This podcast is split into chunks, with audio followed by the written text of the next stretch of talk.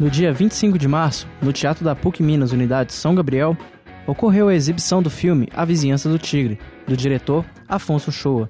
O filme foi vencedor da Mostra de Cinema de Tiradentes em 2014 e do 18º Fórum DOC BH.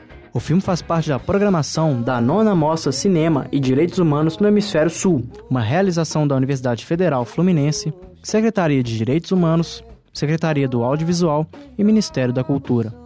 Ouça o áudio do filme e confira o debate que aconteceu após a exibição da obra, que teve a participação da professora Márcia Mansur, do assistente de produção do filme, Warley Desali, e do professor André Ribeiro.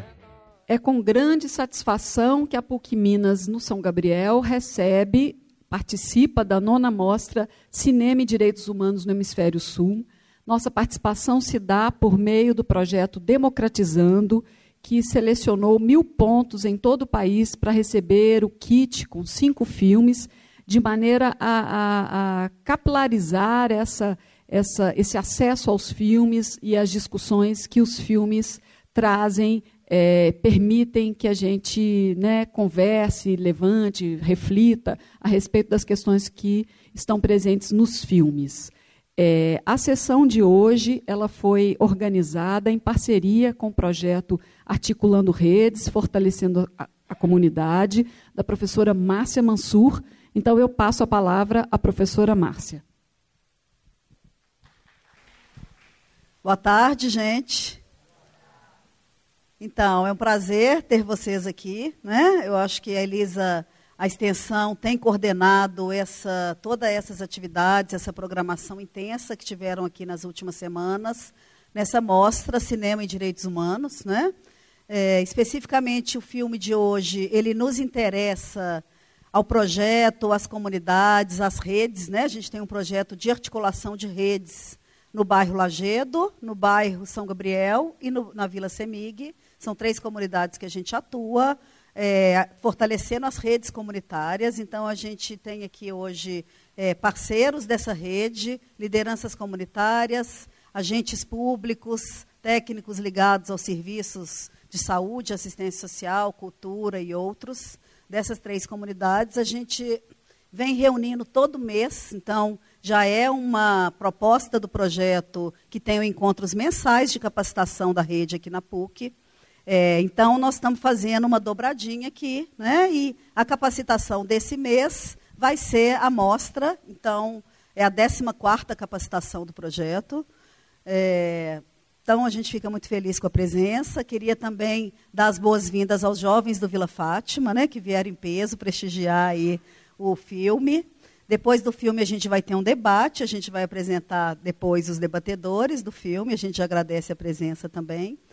É, e a gente vai então assistir ao documentário que fala sobre juventude, que fala sobre uma realidade muito parecida com a nossa realidade que a gente vive, que a gente trabalha, que a gente tem um vínculo importante. Então, por isso que a gente vai aproveitar esse momento para também ser o momento de capacitação é, do projeto. Tá? Então, todos bem-vindos e vamos assistir ao filme. A Elisa vai contar um pouco sobre o filme para a gente a gente assiste e depois a gente vai fazer um debate com alguns convidados. Obrigada. Em um processo intenso de quase cinco anos de filmagem, a Vizinhança do Tigre acompanha a vida de jovens moradores do bairro Nacional, em Contagem, Minas Gerais, e suas relações com o bairro, o trabalho e a violência. Apropriando-se da linguagem ficcional, o filme propõe um olhar íntimo sobre a vida na periferia, apostando em uma abordagem que se aproxima das vidas de seus personagens e se constrói a partir dessa relação. Em A Vizinhança do Tigre, o lugar, a voz do outro, concede espaço para que os próprios personagens sejam também diretores e protagonistas da criação numa experiência onde vida e cinema estão imantados. Tá bom? Muito obrigada, boa sessão a todos. Caro Cezinha, filho da puta. Você tá ligado que você é um cara muito importante para nós. E eu também quero te dizer que você é um cara que não merecia estar tá aí nesse inferno. Você é muito querido por todos. Aí, Pode ter certeza que eu não vou te deixar desejar. Eu tô fazendo uns corre aqui para ver se eu acho alguém da sua família. Mas está difícil de achar, mas vou fazer o possível para encontrar alguém. Mas aí me fala como você está. Aí, eu tô ralando e tô tentando mudar a minha vida para melhor. E eu eu tô ralando com o Jade no lance das obras, lembra? Quando nós trampava mexendo na piscina? Então, tô lá até hoje. E agora eu tô no acabamento de cerâmica, lá no Água Branca e também em Nova Lima. Ah, o seu Foicinha veio aqui em casa e trouxe uma intimação para mim. E agora eu tenho que assinar todo mês na VEC. E é por isso que eu não posso ir te visitar. Eu entreguei as suas cartas para os outros e o Erlen falou que ia te mandar um papagaio. E o Adilson falou que ia mandar as vacilação. E todos ficamos preocupados com você. Direto alguém pergunta por você. E o Chinai e o Marlon estão de boa. Como o Marcelo, o menor, e todos nós estamos torcendo para que você ganhe uma provisória ou até uma condicional, para você poder ganhar a sua liberdade e poder assinar todo mês no livro da capa preta, igual eu estou fazendo. Até que é de boa, mas você tem que ir sem falta, senão você corre o risco de voltar para aí. E de ruim, aqui no bairro, só os nóia roubando na alta para queimar na pedra.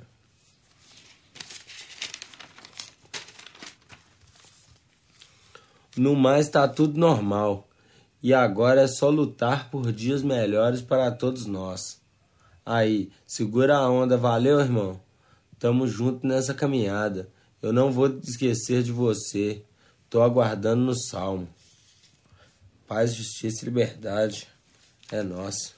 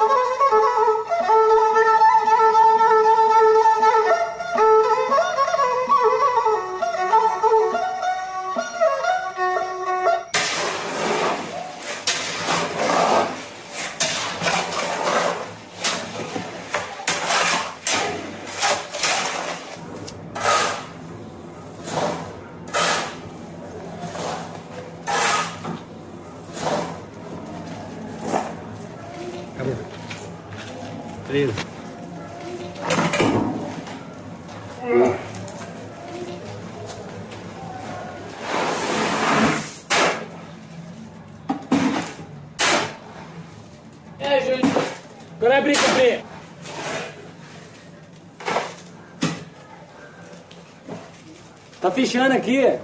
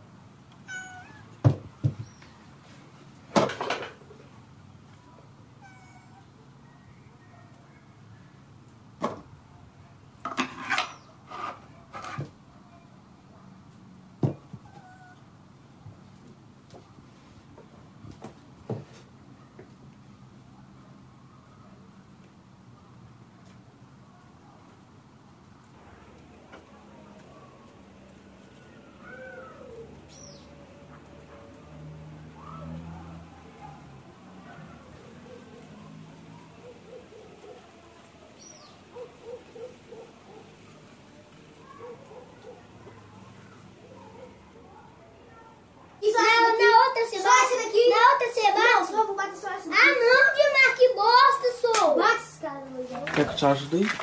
Não, precisa não. Segunda-feira começa as aulas, né, Zé? No primeiro dia eu não vou, não, filho. Você vai? No primeiro dia eu não vou, não. Queria nunca.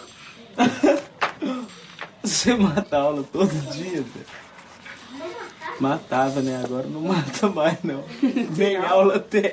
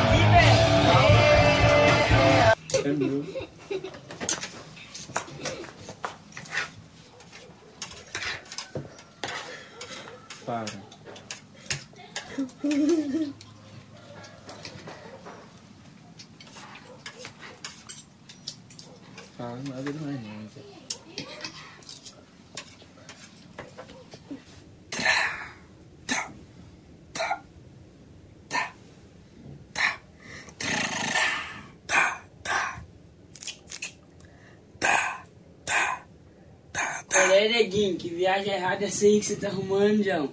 Eu pegar minhas viagens aqui e te matar os outros aqui, Zé. Olha as ideias do cara, mano. Que paia. Ó, na sua cabeça, ó. Ô, papo, que arma é essa aí, João? É minha 12. Não, não, sabe o que, que eu queria, Zé? Uma 12 só pra me chegar assim, ó, na cabeça de alguém, assim, blau, explodir a cabeça, só os miolos caíram assim, ó, e o cara lá, ó. Não, não, não. Podia ter um policial, aí chegava o policial assim, aí nós já tava nele um tiro de 12 na cabeça, explodiu o miolo, né, Zé? Não, não, eu queria ter era uma, uma arma que tinha as balas infinitas, só. Aí eu ia chegar assim na rua, assim, ó. Aí todo mundo, filho, que tivesse na rua e não ia ter nem boi, eu ia, ó. É, e se passa um parente seu na frente da barra e você mata isso? Ah, foda-se, eu mato todo mundo mesmo, tô nem aí não, tô nem rasgando. Mata é todo mundo, fio, ó. Crá, Na alta. Aí o fi. tiro tinha que ser baixo, né? Pra acordar você. Vai tomar no seu.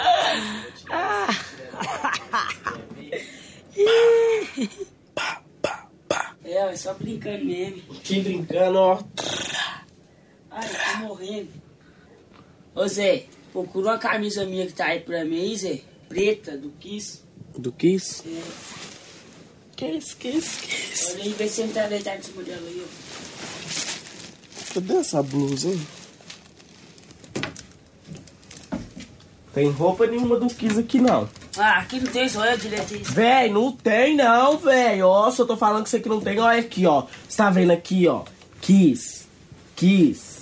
Você tá vendo algum Kiss aqui, ô Procura desgraça? esse direito aí, velho. Você tá vendo que eu tô procurando aqui, véi? Você tá vendo algum Kiss aqui? Procura porra.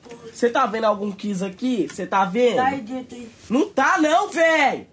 Se eu tô falando que isso aqui não tá, ô Eu tô demônio. falando que tá porque tá. Ô, véi, se eu tô falando com você que não tá, é porque não tá, Ah, então não desgraça. tá não, velho. Vai catar com o então. Não tá não, véi. Então vai tomar no cu dessa porra pra lá. Ah, vai você tomar no seu, rapaz. Você tem que tomar é um tiro nessa cabeça sua. Ah, vai brincar de Ah, eu arminha, vou embora.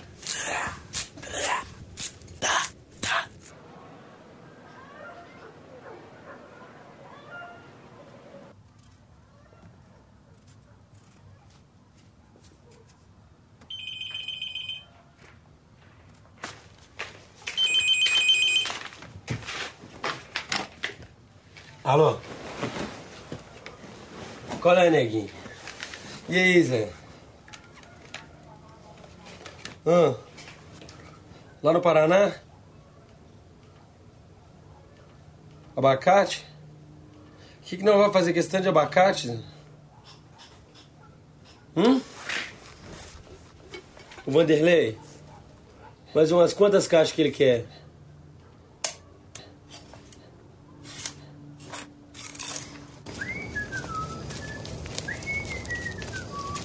Abacate é tudo meu, hein, Zé? Você nem bota a mão. Não, não tem não, Zé. Sobe mais pra você ver lá em cima. Pra que você tá doido? Desgraçado. Vamos lá embaixo lá, Zé. Já tá perdendo muito tempo já, Zé. Não, como gorila, olha. Jesus. Meu pênis, rapaz. Aí, ó. Pega aí o mucama. Vou te dar no seu dessa cachotada na cabeça. Vamos lá, neguinho. Acertei de novo. No. Nossa, quem foi as duas, filho. Sacana.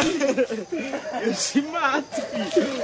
Desgraçado. Você tá aí, te- Manda aí, neguinho. Manda uma aí, neguinho. Não pega viagem, não. Aí, senão eu vou rebater ela na sua testa. Do lado de lá, ó. Eu rebato Do lado de lá.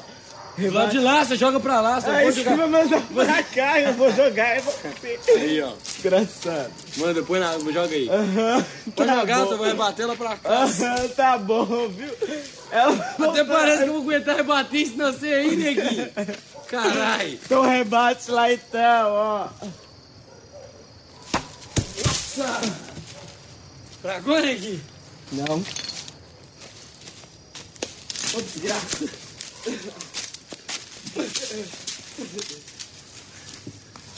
Eu sei que você não é cego, mas burro você é. Não, viajoso. Essa é a música do Juninho. É a música, é a música do Juninho. Nossa, isso é ridículo. Mexerica, eu tenho certeza que nós vamos achar. Ah, neguinho, isso é mó caô.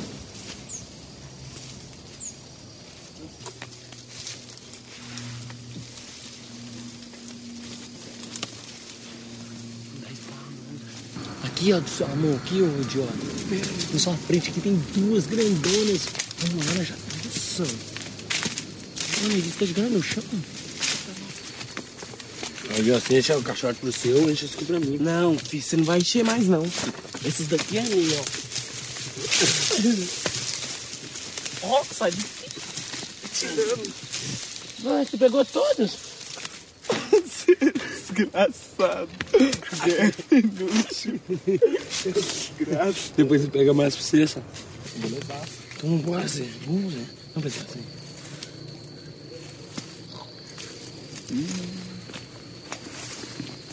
Tá bom,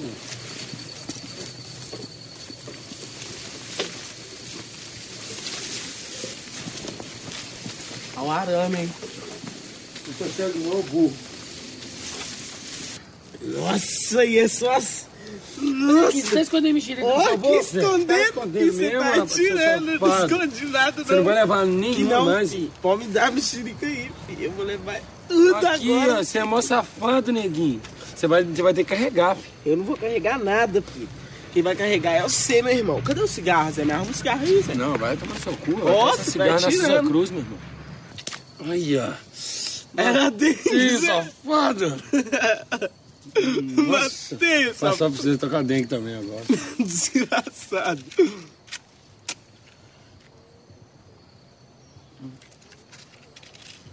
Deixa não assim agora. Nua. É pedra, é pedra, é pedra. Não pega fumando esse cigarro aí, meu irmão. Isso é ótimo. ótimo. Sou bandido, filho. Bandido fuma é cigarro de bandidos. É mesmo, né, Zé? Isso aí é cigarro de moço. Quer fumar desse aqui, Zé?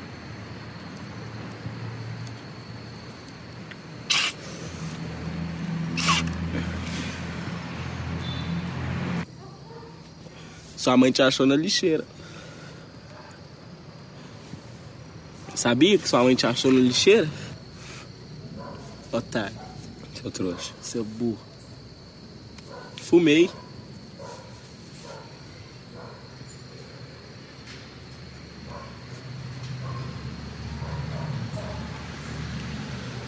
Otário. E neguinho, onde é que nós vamos arrumar um dinheiro, Zé? Não sei. A gente tá pegando, Zé. Eu também. Você tem que arrumar uma nota. Ah, você tem nenhum passarinho pra você dar água, neguinho? Você não tem não. Seu pai tem boteco lá, por que você não vai trabalhar no boteco do seu pai? Eu não. É não. É não. Tô no cu, velho. Tem muitos aí que não tem nada pra fazer, meu irmão. Gosto dele, né? É, Arrombado.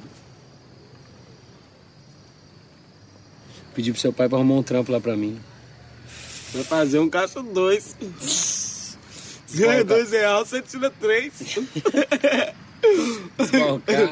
E ganha dois, você tira três. Você ganha dois, você tira três. Nossa, esse mosquito aqui tá na alta, filho. Ganha cinco, você tira dez. Uma parada aqui, neguinho. Essa é a música do Neguinho! Essa é a música do Juninho. Do Juninho. Essa é a música do Juninho! Do Juninho! Essa é a música do Neguinho!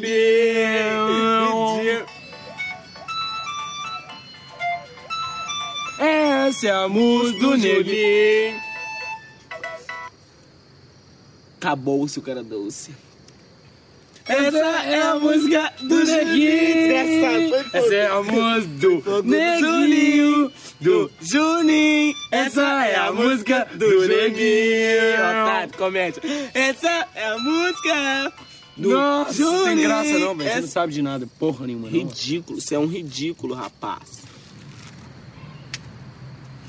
Ô, Juninho, lixo.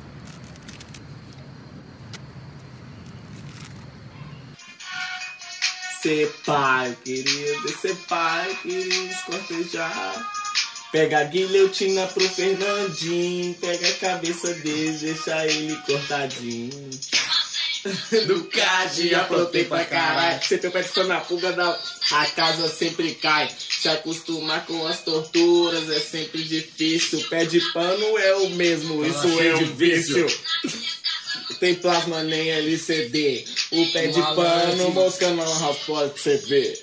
Pé de pano é o tal assim, agora na guilhotina eu vou zoar, é o neguinho. Eu queria matar, eu Queria descer pai, eu queria esquartejar, eu queria esquartejar. Pega a guilhotina e põe o Juninho. Pega a cabeça dele e deixa ele picadinho. Esse mundo me ensinou a roubar, pé de pano me ensinou a matar. O Juninho me ensinou a viver, pé de pano nós tem que matar. Eu queria poder viver bem, eu queria conhecer alguém. Infelizmente que fé não se tem, Ferdinando tem um entre cem. Me dá aí, neguinho. Me dá aí, cê. me dá aí. É só eu acabar de cortar aqui, ó. Só pra me acabar aqui. Nossa, você quer cortar isso aí, Juninho? Não, vou partir no meio, né? Viaja não, Zé. E quando seu cabelo era assim, Zé, olha? Você lembra? Era feio demais. Meu cabelo era o mais bonito do nacional do Brasil do mundo, meu. Feriu a laranja toda. Foda-se. Otário. Sabe porra nenhuma. Você que não sabe de nada, seu otário. O que que você sabe, seu? Quem é você? Você é quem? O que que Ô, neguinho, eu nunca vi seu nome nem na caixinha de fotos. Nem seu.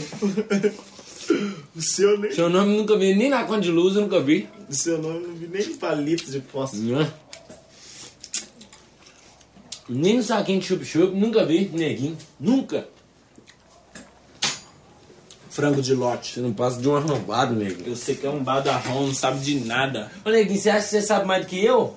Você Lógico acha que você sabe sei. mais do que eu? Você Sei. sabe mais do que ninguém, não. Eu sei. Então, então vamos ver, então. Então vamos ver, então. Então vamos ver, ué.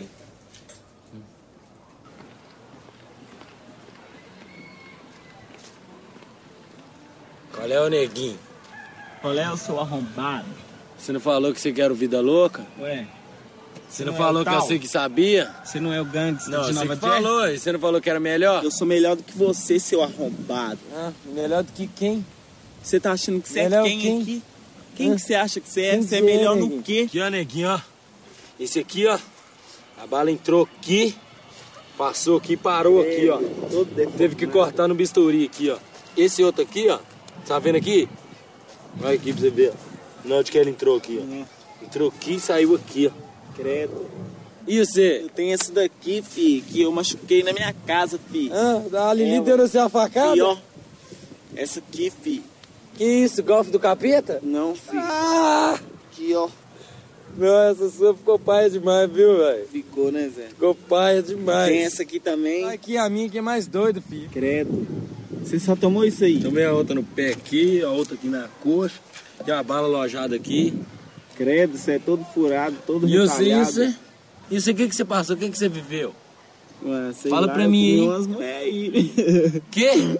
Ah, você comeu mal mal aquele viadinho que fica lá no Você final. tá me tirando. Então vamos ver quem que fraga mais, qual que é o telefone que é mais doido. É o meu, o hein? meu é mais pela O hora. meu é mais doido que o, O seu, meu é melhor que o seu. O seu tem é música? 71. O seu tem música? O meu não tem porque tá sem Então, cartão de memória. então seu telefone não vale nada. O seu tele- que não. Seu telefone não passa de um lixo. O seu que é o lixo que você achou na barraca de Doc. filho. Então vamos ver então. Zoar o neguinho. Você tá me tirando. Tara, Eu vou zoar o neguinho. Ah, E o pior são os convites que o neguinho só usa roupa de grife. e o Juninho não tem roupa pra comprar. E ele anda só com short do beira-mar. É o É o Juninho. neguinho, o que eu vou dizer? Que essa roupa é o Iapoque, então vou morrer. E essa roupa é tão velha que você achou ali, lá na barraca no centro 120. Só pensava no neguinho na guilhotina. Vou te zoando com essa bermuda fedida. E você é um arrombado e tem cara de cocô. É sua bermuda, não, não vale osso. Mas neguinho Juninho com toma um quilo na de pedra. Me zoando. fumando um quilo de pedra. Neguinho no aniversário do neguinho falou que com sua irmã e depois ela engravidou. Me chamou, gozei na sua testa. O bom é que a irmã do neguinho não presta. E o Juninho deu o rabo até pro beira-mar. Eu descobri, agora vou falar. Se fodeu, se fodeu. Se fudeu pro beira-mar, você deu. Vai tomar no cu, porra! Não, neguinho, desgraçado. Vai tomar no cu, porra! Não, neguinho, você é maior desgraçado. Não, neguinho todo não, velho. que não, filho, não! Vai, vai, pode Não. espremer aí, ó. Espreme aí o tanto que você achar que dá aí, ó. assim tá legal. legal, amigo. Agora você vai ver, neguinho, desgraçado. Não, não, não. Agora você vai. Ai, Ai maldito, não! Não! Ah! Ai, Não vale comer, não. Vai comer, não. Ai, desgraçado, você me paga! Você vai ver, eu ainda te mato!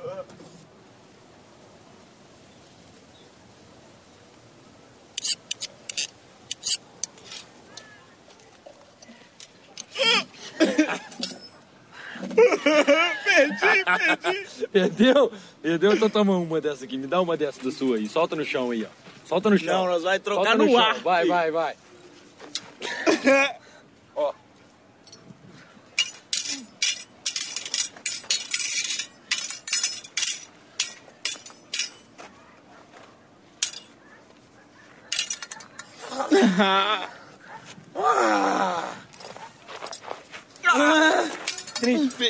Oh, oh, oh! Não! Desgraçado, me solta! Quem ganhou? Quem ganhou? Quem ganhou? Quem ganhou? Ai, desgraça, você vai me matar! Eu Foi? vou torcer! Foi? Pede pinico. Não, cara! Pede pinico. Nunca! Pede pinico. Nunca, desgraçado! você vai morrer. Então você vai morrer. Larga isso! Tá na beira da morte. Se renda. Não! Se renda. Você está na beira da morte. Mas você que vai bater de frente com o poço! Vai se render? Vou, vou, Vai se render? Vou, vou, Por os dois. vou, vou. Posso soltar? Então pede pinico. Tá bom. Pede pinico. Não. Pinico. Tá bom. Oh, quem morreu? ah! Matei esse otário!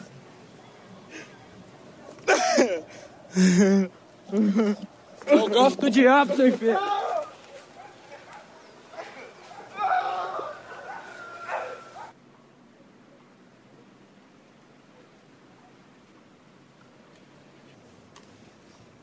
Na batalha contra o mal, ser valente, triunfa.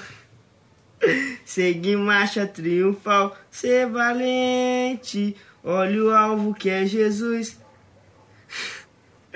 A vitória nos conduz, ser valente, ser valente. Pelejando por Jesus, ser valente, nunca rejeitando a cruz, firme sempre no amor, cheio do consolador, ser valente.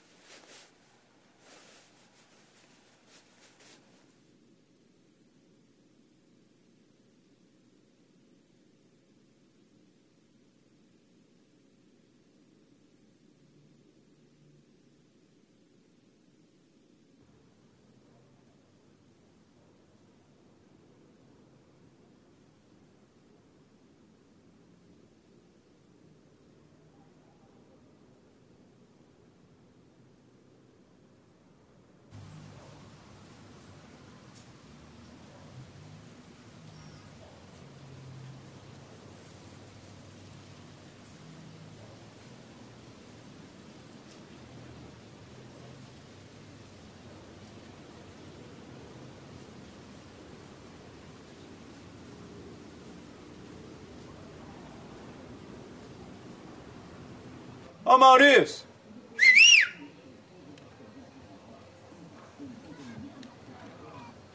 Olê, mano.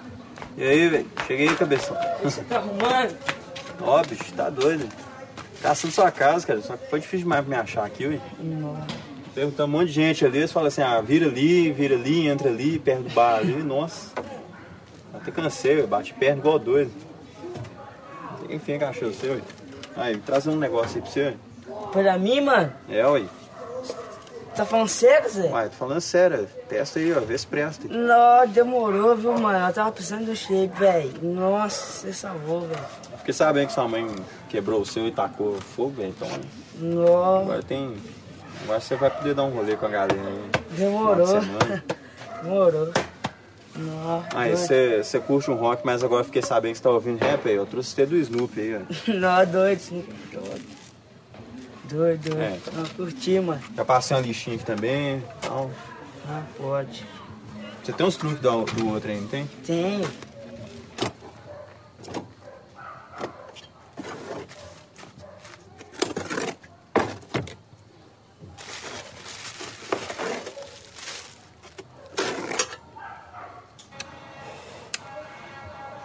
Você que fez isso aqui?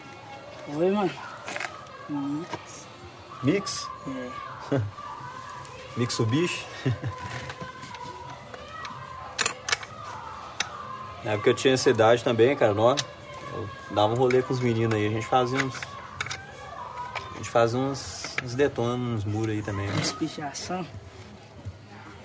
É, Na época a gente fazia muito garrancho, né? Mas era legal. É só passar tempo mesmo.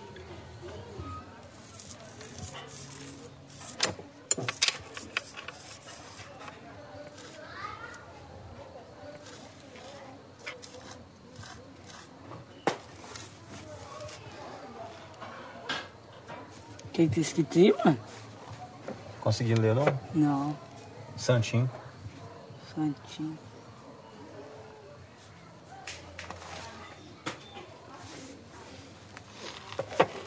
Era desse jeito aí que eu marcava. Há mais de 10 anos atrás.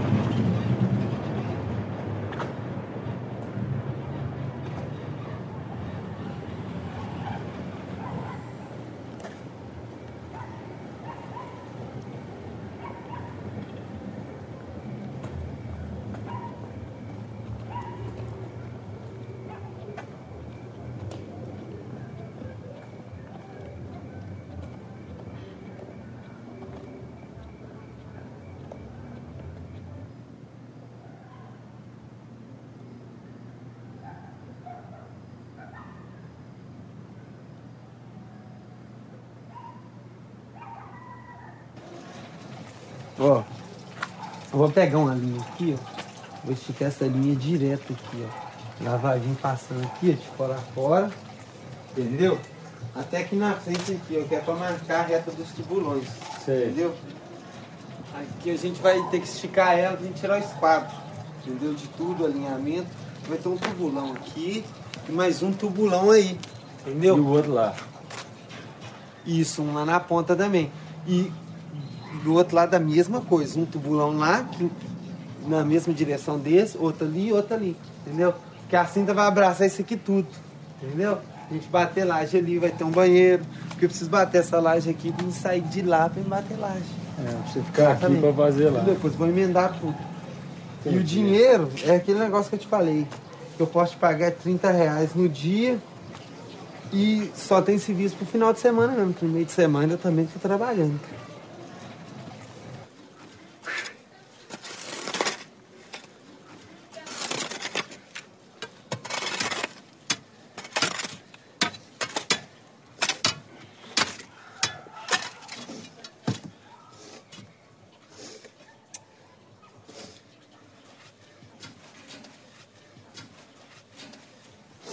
Me ajuda eu ali, doitão.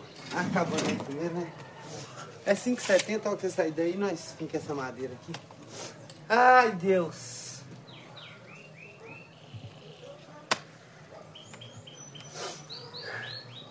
Tá osso, não tá, filho? Ah,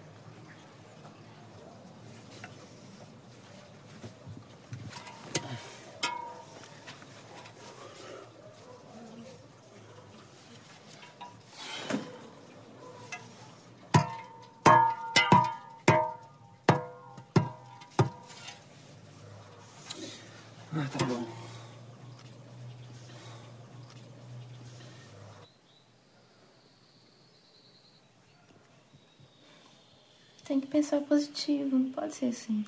É Só pensar positivo não resolve, tem que resolver. E se não, não der, né? Se não dá certo? E essa barba? E deixa minha barba quieta só.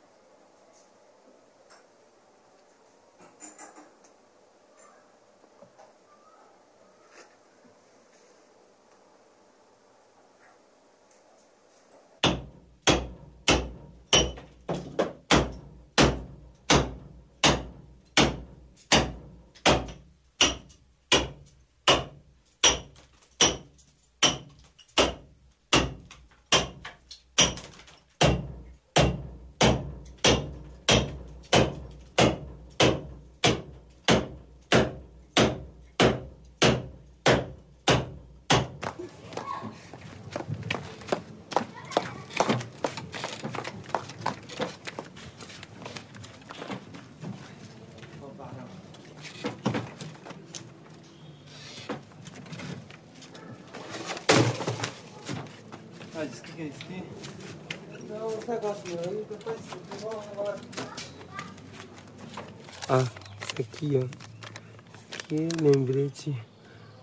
Pai nascido em Dores do Rio Preto, Guaçuí. Isso aqui foi porque tinha que tirar um documento, tinha que saber a naturalidade. Eu não podia esquecer, eu não... E esse papel aqui é disso? Esse papel aqui não é conta, não. Passagem bíblica. É, eu, são os lembretes que eu faço algumas passagens bíblicas, né? Deus as fôlego de verdade. Levar Bruna no shopping é só pra não esquecer mesmo.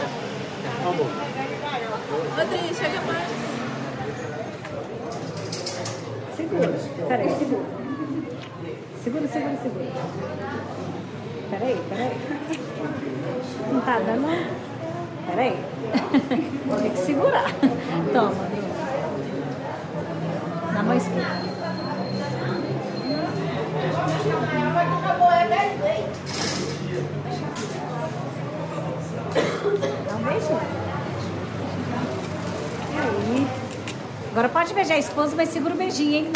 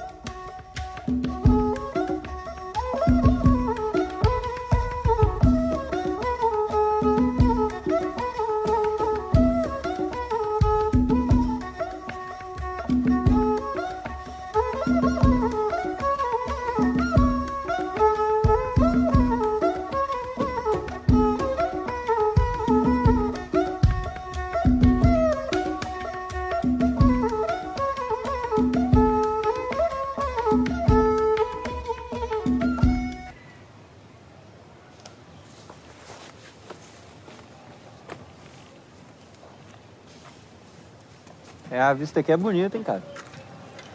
É, cara. Morasse aqui, eu botava uma cadeirinha aqui de tarde, que ficava só olhando o movimento aqui. É o seguinte, Elton. Não. Eu chamei você aqui em cima aqui, cara. Eu queria te falar um negócio, mas eu não queria que ninguém lá em casa escutasse, não. Vai, pode falar, hein? Tipo assim, você lembra aquela época lá que eu rodei? Então, eu fiquei devendo os caras lá da vila, lá, uns 1.200 conto. Ah. Aí, tipo assim, cara, eu tava lá no final, aí foi, apareceu lá, velho, me enquadrou, falou assim que eu ia ter que pagar ele o dinheiro e coisa e tal. Sabe? Aí, falei com ele que eu tô ralando, que eu ia arrumar o dinheiro pra ele. Uhum. Aí, eu queria, tipo assim, que você entregasse lá pra mim. Entregasse isso aqui, esse dinheiro aqui. Tá tudo aqui? Não, não tá tudo aí não, cara. Aí só tem uma parte. Pô, mas aí vai rolar um grilo, não? Não, não vai grilar com você não. Eu já conversei com ele lá já. Eu falei ele que ia mandar pra ele uma parte que eu tenho e depois eu mandava o resto. Eu, eu não quero ir lá em cima, Fraga. Uhum. Não quero ir lá porque eu não sei como é que vai ser, né? Ai. Mas você não pega nada não.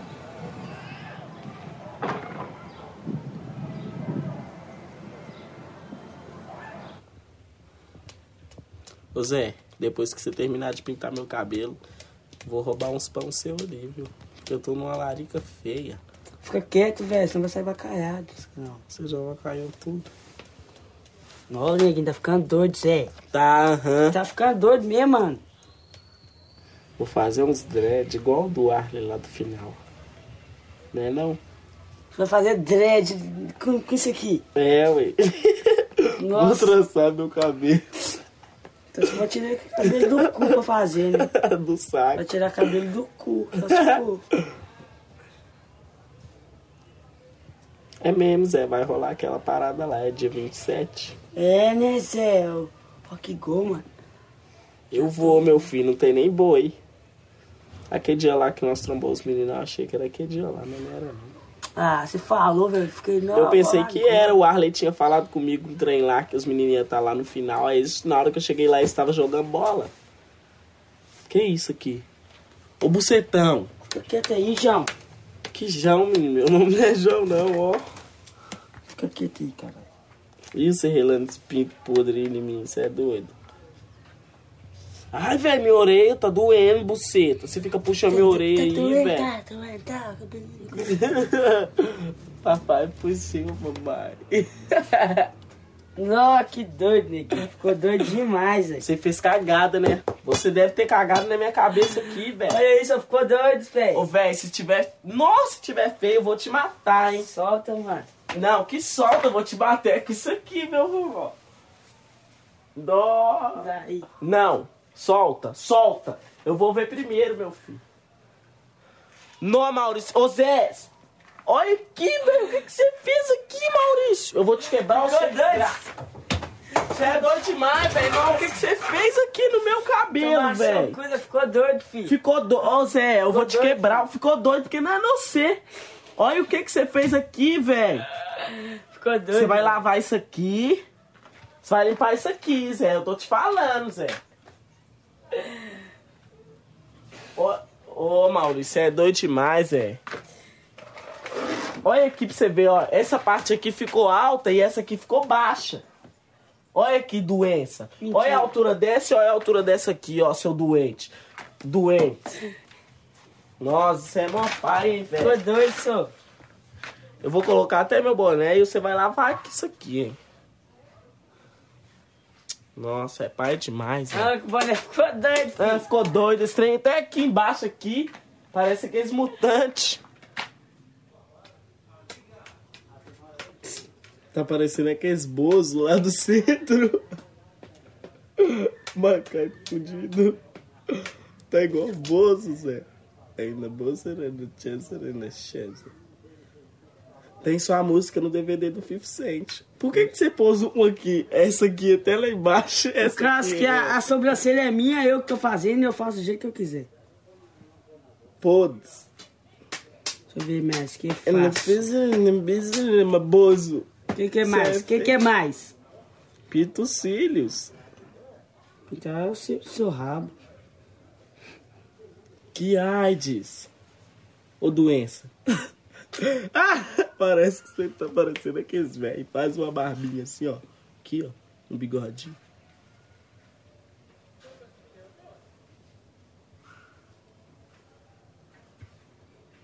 Gostou? Agora faz assim, ó. Tic, tic, tic, tic, tic, tic, tic, tic. Ah! Satanás! Que feio! Ainda tem uma peça uma bolsa. Nossa, tá feio demais! Ah, o mix, fi. Pinta a boca doido. agora. Não. Faz assim, Zé, ó, igual aqueles caras dos desenhos animados, aqueles malvados. Em volta assim, ó. Não é assim não, idiota. Olha lá que anta. Doença frenética. Olha a cara do garoto. Os meninos que podiam estar aqui agora, Zé. Eu vou esparrar você, Zé.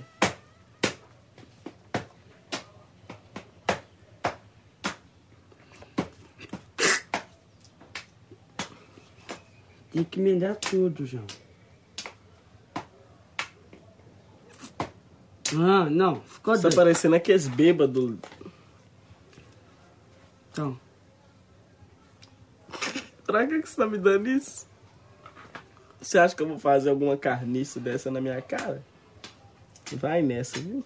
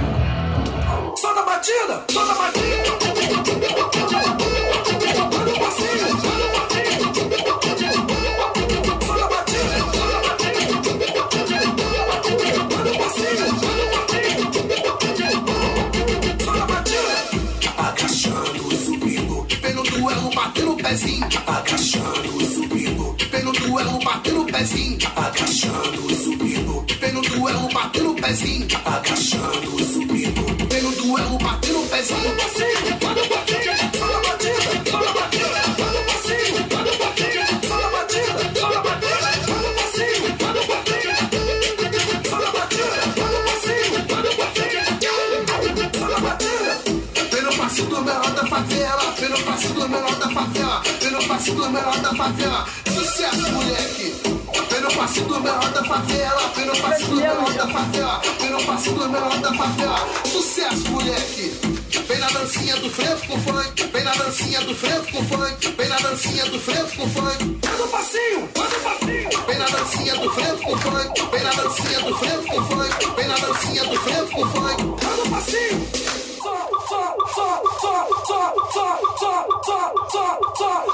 Só na batida, só na batida.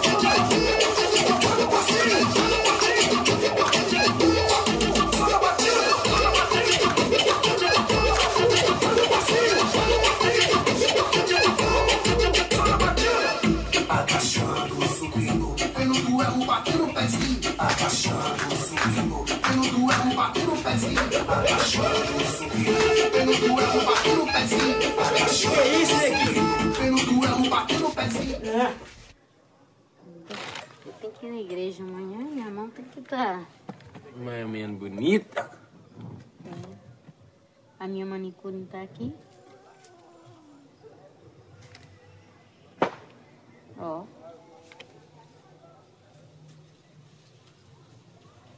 Na- Na favela do Alemão.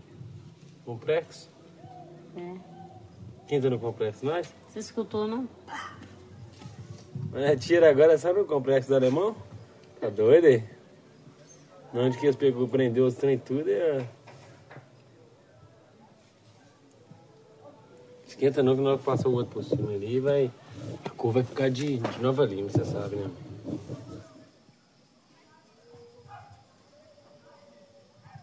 Olha, ficou bonito demais a unha que eu fiz agora, ficou? Hã?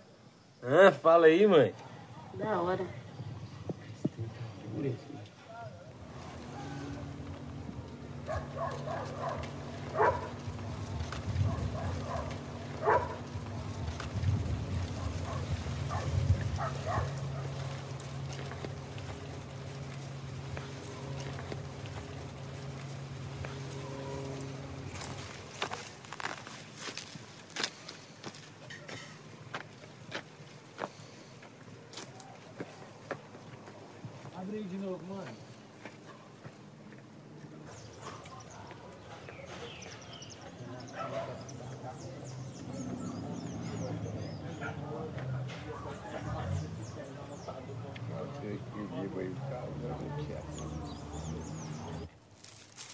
Também vou ter que ir pra pista vender, meu. Mas quanto que você tá devendo? Dessa remessa aqui, eu vou ter que pagar 400 e mais fora da dívida do revólver lá.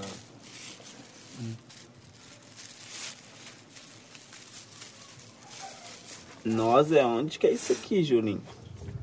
É isso aí, é lá na lagoa, Zé. Qual lagoa? Na Lagoa dos Tocos, Zé. É mesmo, Zé? É, Zé. Lá perto da granja, Zé. Nossa, Zé, você é o pedreiro Pedrosa? Ah, que pedreiro Pedrosa. Nem é eu que tô aí. Credo, você mora lá em cima, lá, lá naquele final lá. Você mora aqui, Zé. Nossa, você mora longe, Zé. Ah, sua mãe, Zé. Ah, a Dona Zara? É, oi. Ah, a Dona Zara tá em todos Tá também, nas né? compras. filho. Mano, Carrefour, Zé. Ah, você não quer ver, não.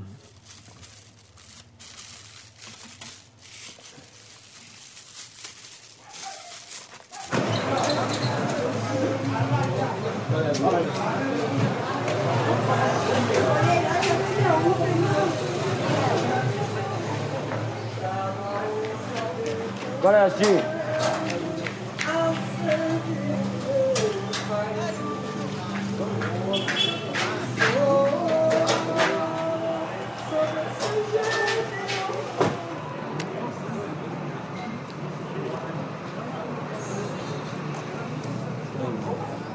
Valeu. Perde não.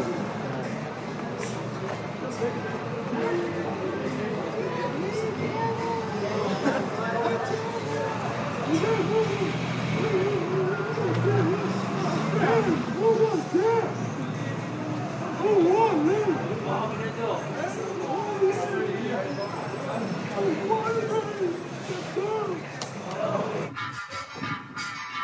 lá no final, quer que eu vou lá no final, Zé? Com esse telefone não dá nem. Você é doido, nem rola, né, Zé? Final, você é doido. Descer lá no final é longe demais. E pra pôr estriquinina no seu uísque envelhecido. Com vigia na porta, o seu pior inimigo ataca Se sua for mexendo, vai cair, né? lançador vão estourar seus tímpanos. E pra pôr estriquinina no seu uísque envelhecido. Ai, multinacional, não adianta insistir. Seu dólar não transforma a facção em Kelly Key. Quero um pouco da vida, do crime, planeta. Não por cu de Holly Davidson cantando minha letra. É que vão se foder, enfia no rabo a Beverly Hills que vocês têm pra oferecer. Blue Way Gangstar. No alto garrafa com piscina aquecida. Olha que ouro branco secado de vadia. Vai ministro das joias e a chave do Audi Zero. Na mata no corredor do hospital. Ganto sangue, não existe dias felizes. Quem a puta que tem estelando do seu raízes. Reviro sangue azul, não subo no seu palco. Pra mim, 100 mil playboy não vale um favelado. Na pele sofrida, quem não sabe que é justiça corregedoria. Eu programei sonoplastia do que incendeu o coletivo. Do PM matou a tiros. Deu uma mãe faxineira pra poder fumar um baseado. Com vigia na porta, seu pior inimigo Ataca biondas sonoras decibéis da nossa dor vão estourar seus tímpanos e pra pôr estricnina no seu skin envelhecido não adianta blindar carro com vigia na porta, seu pior inimigo ataca bionda sonora Vão estourar seus tímpanos e pra pôr estricnina no seu uísque envelhecido. Da fama, tem cadáver com jornal. Flash é do repórter policial. Do isto é do shopping. Eu tenho sete na sola do meu pé. Eu compro alha branca, dei enforcamento pra ter mais espaço na tranca. É isso aí. Na 25 de março, da mulher que sonha com o bolo da padaria. Pra cantar parabéns pra sua filha. Eu iluminada pelo giroflex da polícia Com o corpo do marido esperando a perícia Eu é ativo na televisão Pra botar fogo no Projac Na Xuxa no Faustão. Seu sequestro, Silvio Santos, peço de resgate. O ratinho Gugu no foguete pra Marte. Seu personagem de malhação Prega o diploma na parede Os O meus meu latos gato gambé da Blaze pra catar os coletes. Quero boy que sinta no meu rap Sinto o gosto da morte O gosto do pão do lixo da barraca de Doc. Eu quero o hall da fama, quero o grupo dos heteros ser lembrado igual Tupac. Ah, isso isso que é que é sucesso, o cão pode morder. Que a caravana não para, Saduco da Dive estremecendo. No deserto do Saara.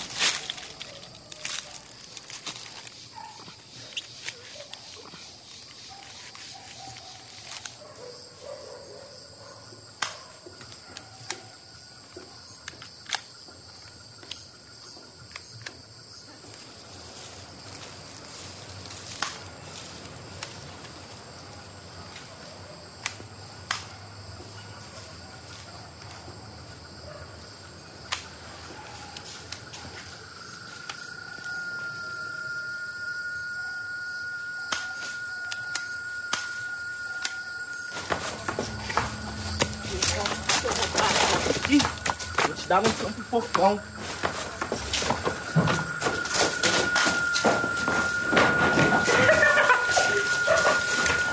Vem cá, seu pilantra, vem cá. Vem cá. Vem.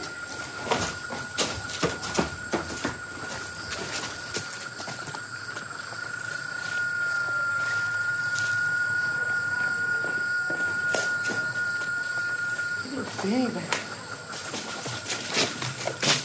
Vem cá, pilantra.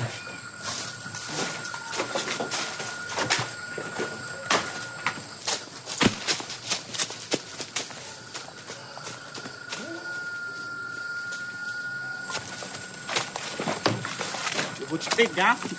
Não adianta esconder, não. filho.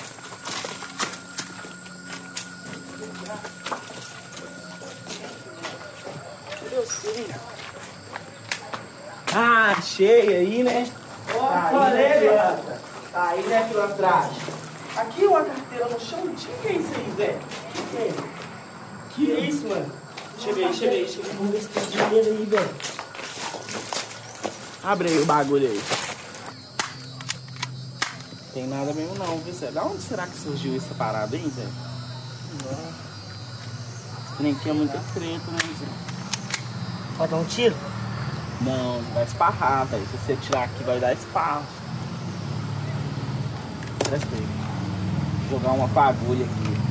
Coloca na agulha. Já tá na agulha já, Tá ó. não. Olha Tá aí. não. Vai agora, você quer ver? E agora, você acha que foi? Foi. Agulha? Então. Ué, vai lá. Não, se, se, nós, Tô se, nós, que dar tiro aqui, vai esparrar. Se nós, Que nada. Todo dia nós vamos dar tiro aqui pra quê, velho? Vai esparrar. Que nada, isso é coisa boa. Bomba? Esse trem que dá esparro, meu filho. Não é bomba, não. Eles vão pular aqui nessa loucura, né? Ô, Zé, assim, de cigarro aí, Zé. Acho que ele tá lá no barraco, onde eu tava lá. Lá não, Vamos derrubar aquela parada ali. Vamos. Vai, derruba ela. Olha essa aqui, ó. Olha essa aqui, ó. Vamos. O morro é meu.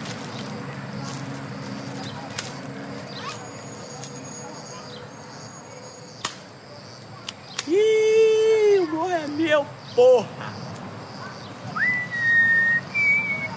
Olê! Sobe aí!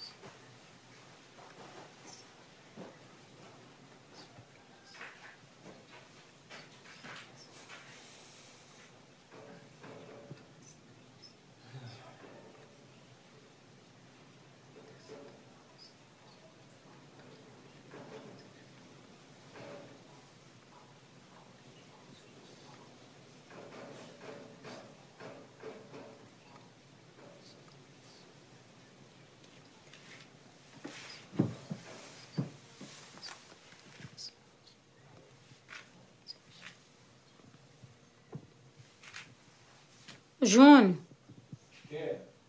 Vem cá.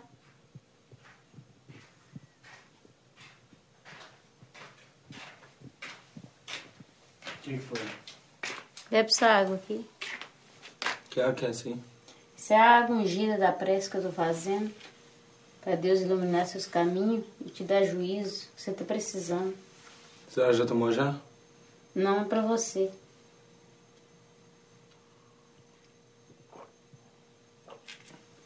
tomar tudo? Pode.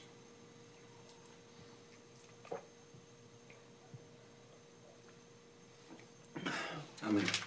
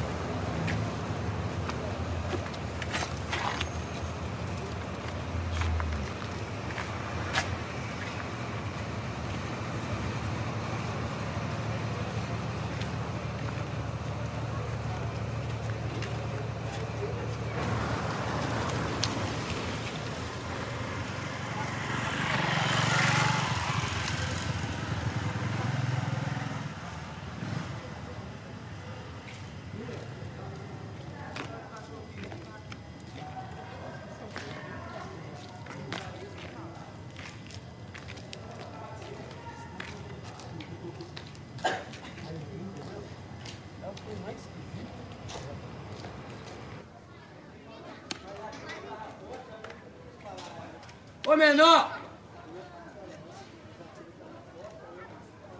Ô menor!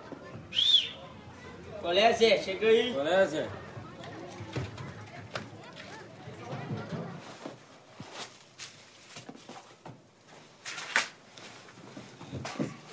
Que isso, Juninho?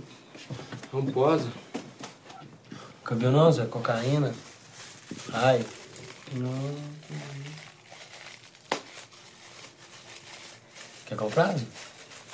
Eu não. Te vendo pra você umas cinco fiadas. Nossa, Zé. Umas dez então, se quiser. Hã? Não. Vamos pagar depois. Não. Aqui. Mais um ano. Você é doido? Queria fumar um baseado, Zé. Será que rola, Zé? Fumar um aqui? Rola. Será que sua mãe vai chegar aí, não? Vai não, senhor. Não chega de noite. Então tem como você arrumar uma seda aí? Tem. Arruma uma seda pra nós aí.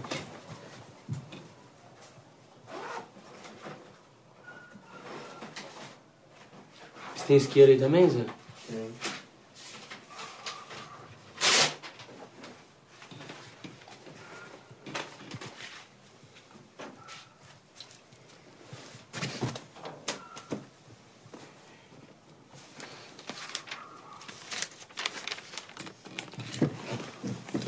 Pros caras ali em cima, Zé. Os caras. Os caras lá de cima lá. Você lembra aquela época que eu rodei? Hum. Fui preso. O camarada me prestou um revólver. né? Eu fui meter uma fita no carro, tá ligado? Aí não foi rodoso. Aí agora que eu saí, os caras estão querendo que eu pague o ferro. Não, brado. Eu tava dando eles uma nota direto, tá ligado? Uhum. Eu tava falando com o Jade. Eu tava dando eles um dinheiro, Zé, mas agora. Ele viajou assim, eu tô. Tá lombrado. Ele falou comigo que eu tenho que ripar, Zé, pra me quitar com ele, Zé. Não. Tá ligado? Uhum. Ah, velho, não sei o que eu vou arrumar não, viu, velho?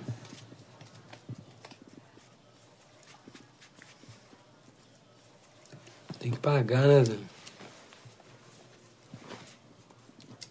Não tô querendo mexer com essas tretas mais, não. Tá ligado? Mais de boa, Zé.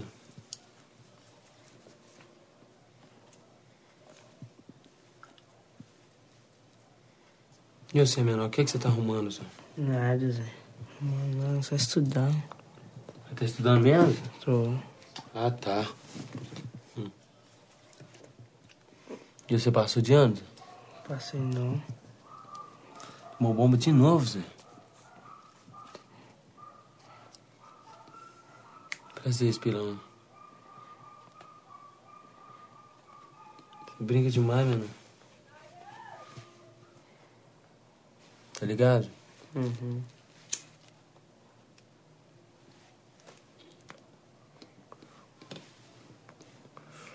Ah, eu já repeti muito de anos, Zé. Sempre fiz a mesma coisa. A mesma coisa. Os caras aí da minha idade aí, ó. Tudo de motinha, de carrinho novo. O que que eu tenho, Zé? O que que nós temos, Zé? Ah, Então, Zé. Esse ano eu quero fazer diferente, Zé.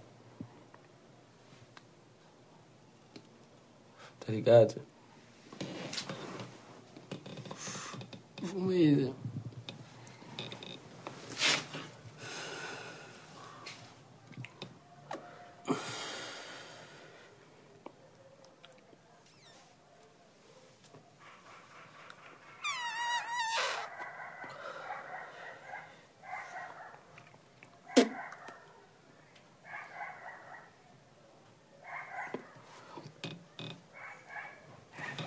Vou bater assim no chão? Pode.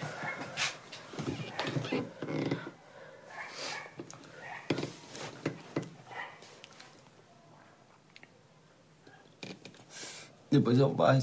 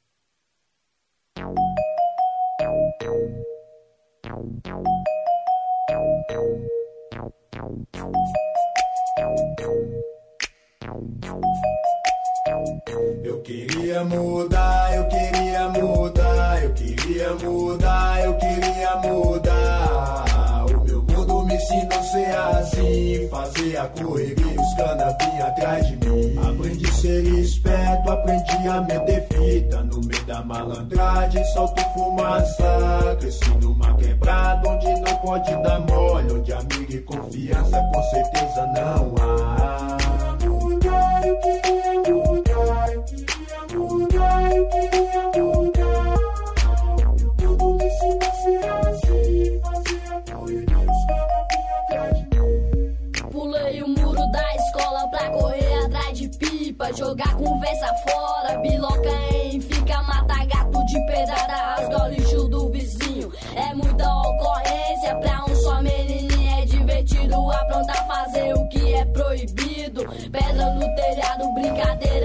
Bandido, espingarda de madeira, mocinho e bandido, vida louca desde cedo.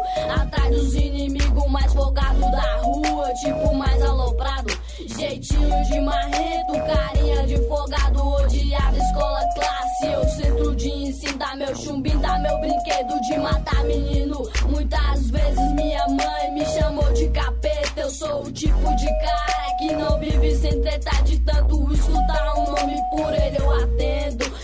Madruga, nós na fita, puro veneno. Eu queria mudar, eu queria mudar, eu queria mudar, eu queria mudar. O meu mundo me ensinou a ser assim, fazer a correria, os cana vinha atrás de mim. Aprendi a ser esperto, aprendi a meter fita no meio da malandragem, solto fumaça. Cresci numa quebrada onde não pode dar mole, onde amigo e confiança com certeza não há.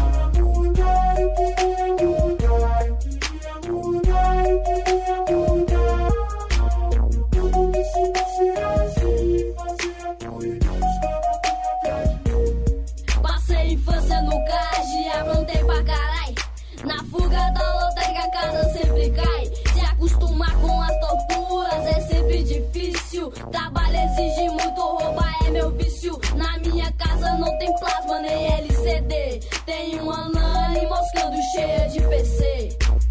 Tudo me mim. Eu queria mudar, eu queria mudar, eu queria mudar, eu queria mudar. O meu mundo me ensinou a ser assim, fazer a correria, os cana vinha atrás de mim. Esse mundo me ensinou a roubar, esse mundo me ensinou a matar, esse mundo me ensinou a viver de um jeito que não dá pra mudar. Eu queria poder viver bem, eu queria um dia ser alguém. Infelizmente que isso quer não se tem. Preto rico tem um entre cem. Só sei fazer o errado, eu aprendi ser assim. Quem vai por esse caminho logo encontra o fim. Pobre sem profissão, nada consta, custa um montão. Fecharam as portas pra mim, roubar é minha profissão. Queria até ter um carro tunado, estilo esporte, pra conseguir um daqueles. Só sendo um patrão dos fortes, ou conseguir um canal numa agência bancária, ou sequestrar um playboy, filho de uma mãe milionária. Pensar honesto não dá, nunca deu e nunca dará. Se quem governa o país também aprendeu a roubar, eu roubo a mão armada, eles roubam no caô. Me chamam de bandidão, chamam eles de doutor. mudar, eu queria mudar, eu queria mudar, eu queria mundo a ser assim, fazer a correria, os cana vinha atrás de mim. Aprendi a ser esperto, aprendi a meter fita no meio da malandragem, solto fumaça. Cresci numa quebrada onde não pode dar mole, onde amigo e confiança com certeza não há. Mudar, eu queria mudar, eu queria mudar, eu queria mudar. O mundo me ensina a ser assim, fazer a correria, atrás de mim.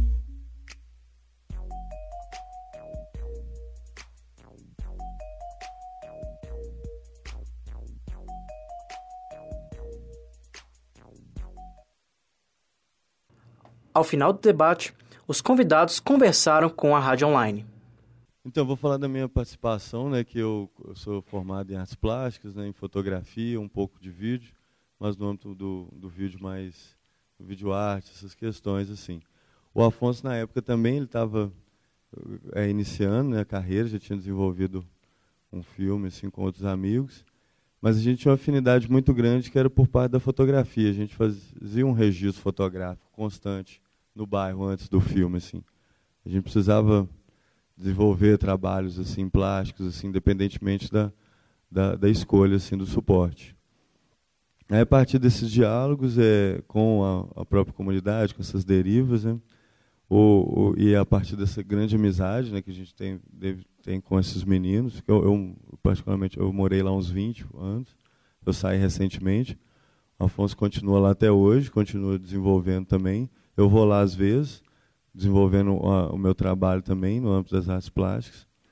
E, e é interessante assim que eu queria focar nessa, nesse arremate né, das coisas, que é os meninos, cada um com suas potencialidades, como o Afonso e eu também, e unito, unimos todas essas questões e foram, foi desencadeando esse processo final assim que culminou nesse, nesse filme. Assim.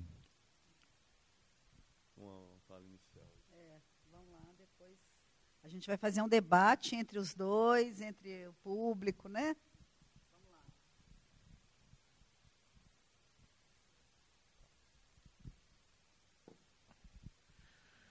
Então, boa tarde. É, responsa demais estar tá aqui conversando com, com vocês, com, com a mesa sobre o filme. Eu acho que eu queria destacar que, primeiro, pelo menos pela minha percepção, não acho que é um filme fácil de se assistir.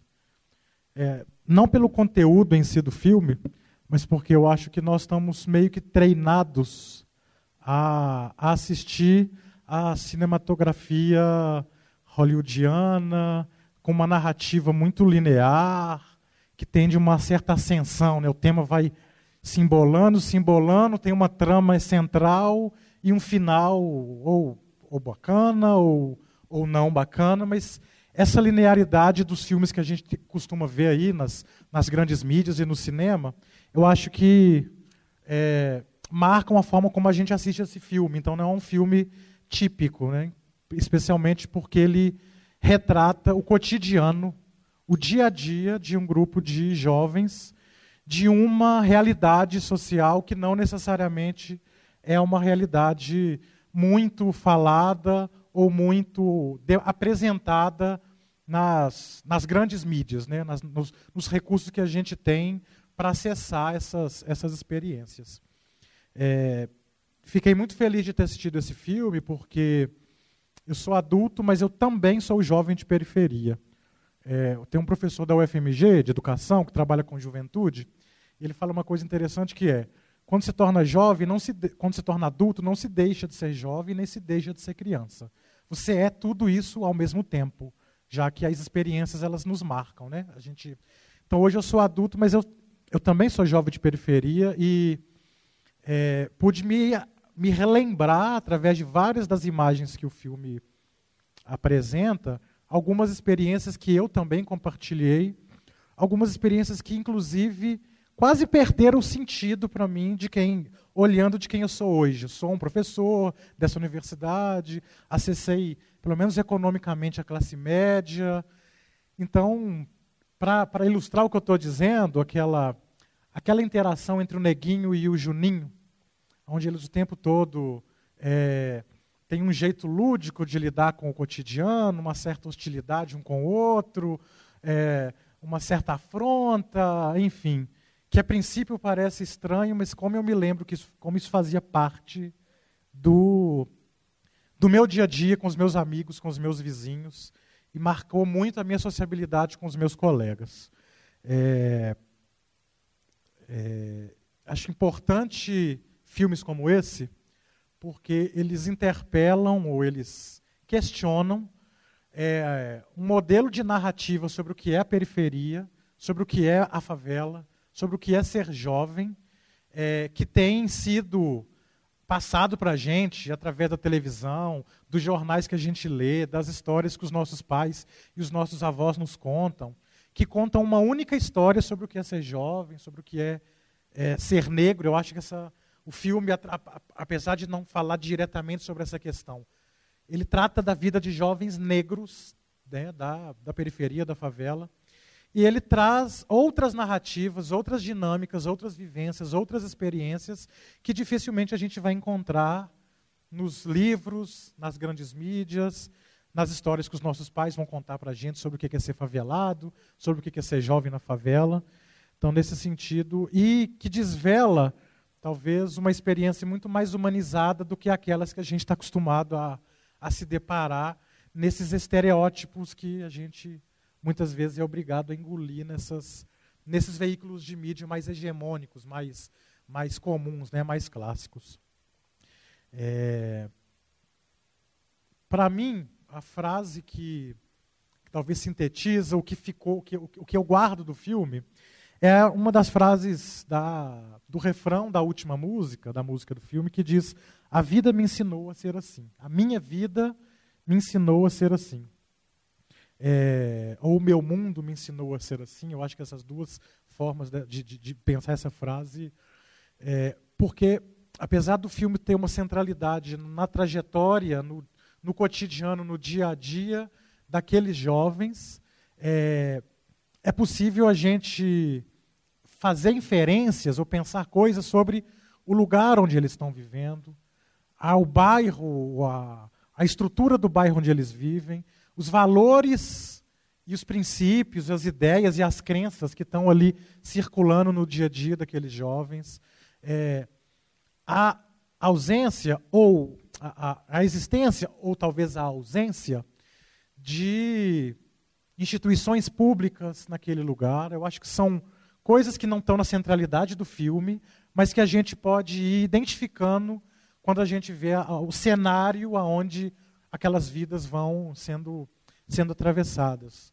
É, isso significa que é, talvez o cotidiano do ócio, que eu acho que é uma coisa que ficou muito, muito forte, como que a, a relação com o tempo, não ter nada para se fazer, e isso vai construindo é, inovações, né, uma inventividade muito grande que, que, que aparece no filme, é, demonstrando mais uma vez o que as grandes teorias sobre a juventude né, dizem lá, quando a gente estuda aqui na academia, de que a cultura é uma das principais formas dos jovens se expressar, deles darem significado para o seu mundo, deles traduzirem a sua realidade, deles lerem né, os amores e os desamores da vida.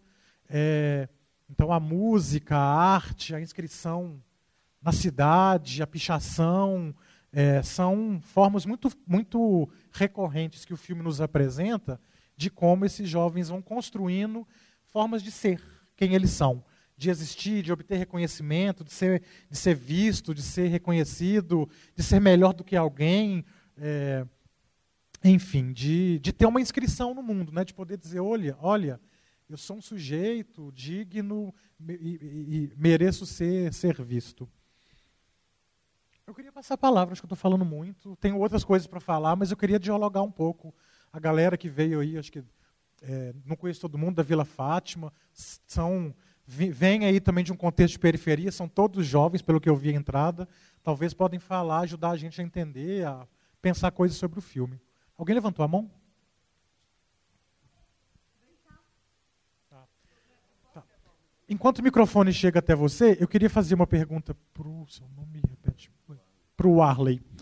É, o filme tem protagonistas jovens homens. Não, as meninas que as mulheres que apareceram foi a mãe do a mãe do Juninho. Mãe do Juninho é. Isso. É. Isso foi uma escolha. Isso teve a ver com o efeito das, da, do, da narrativa que vocês construíram. Então, assim, o, como foi cinco anos de filmagem, os personagens eles foram aparecendo de uma forma muito espontânea. Inicialmente, como a última cena do, do filme, que é o, o, o menor está bem novo, né? Aquele foi o primeiro momento que o menor apareceu assim para gente. O menor, assim, ele não estava inserido junto com aqueles skatistas. A gente já tinha filmado o Guim, que era aquele skatista mais claro, e o, e o, aquele, o, o outro moreno também, o Renato. A gente tinha filmado muito mais eles, bem no início. Aí, quando apareceu assim, o, o menor, a gente já estava já tinha chamado a atenção a forma dele se portar, a, intera a interação dele com a câmera.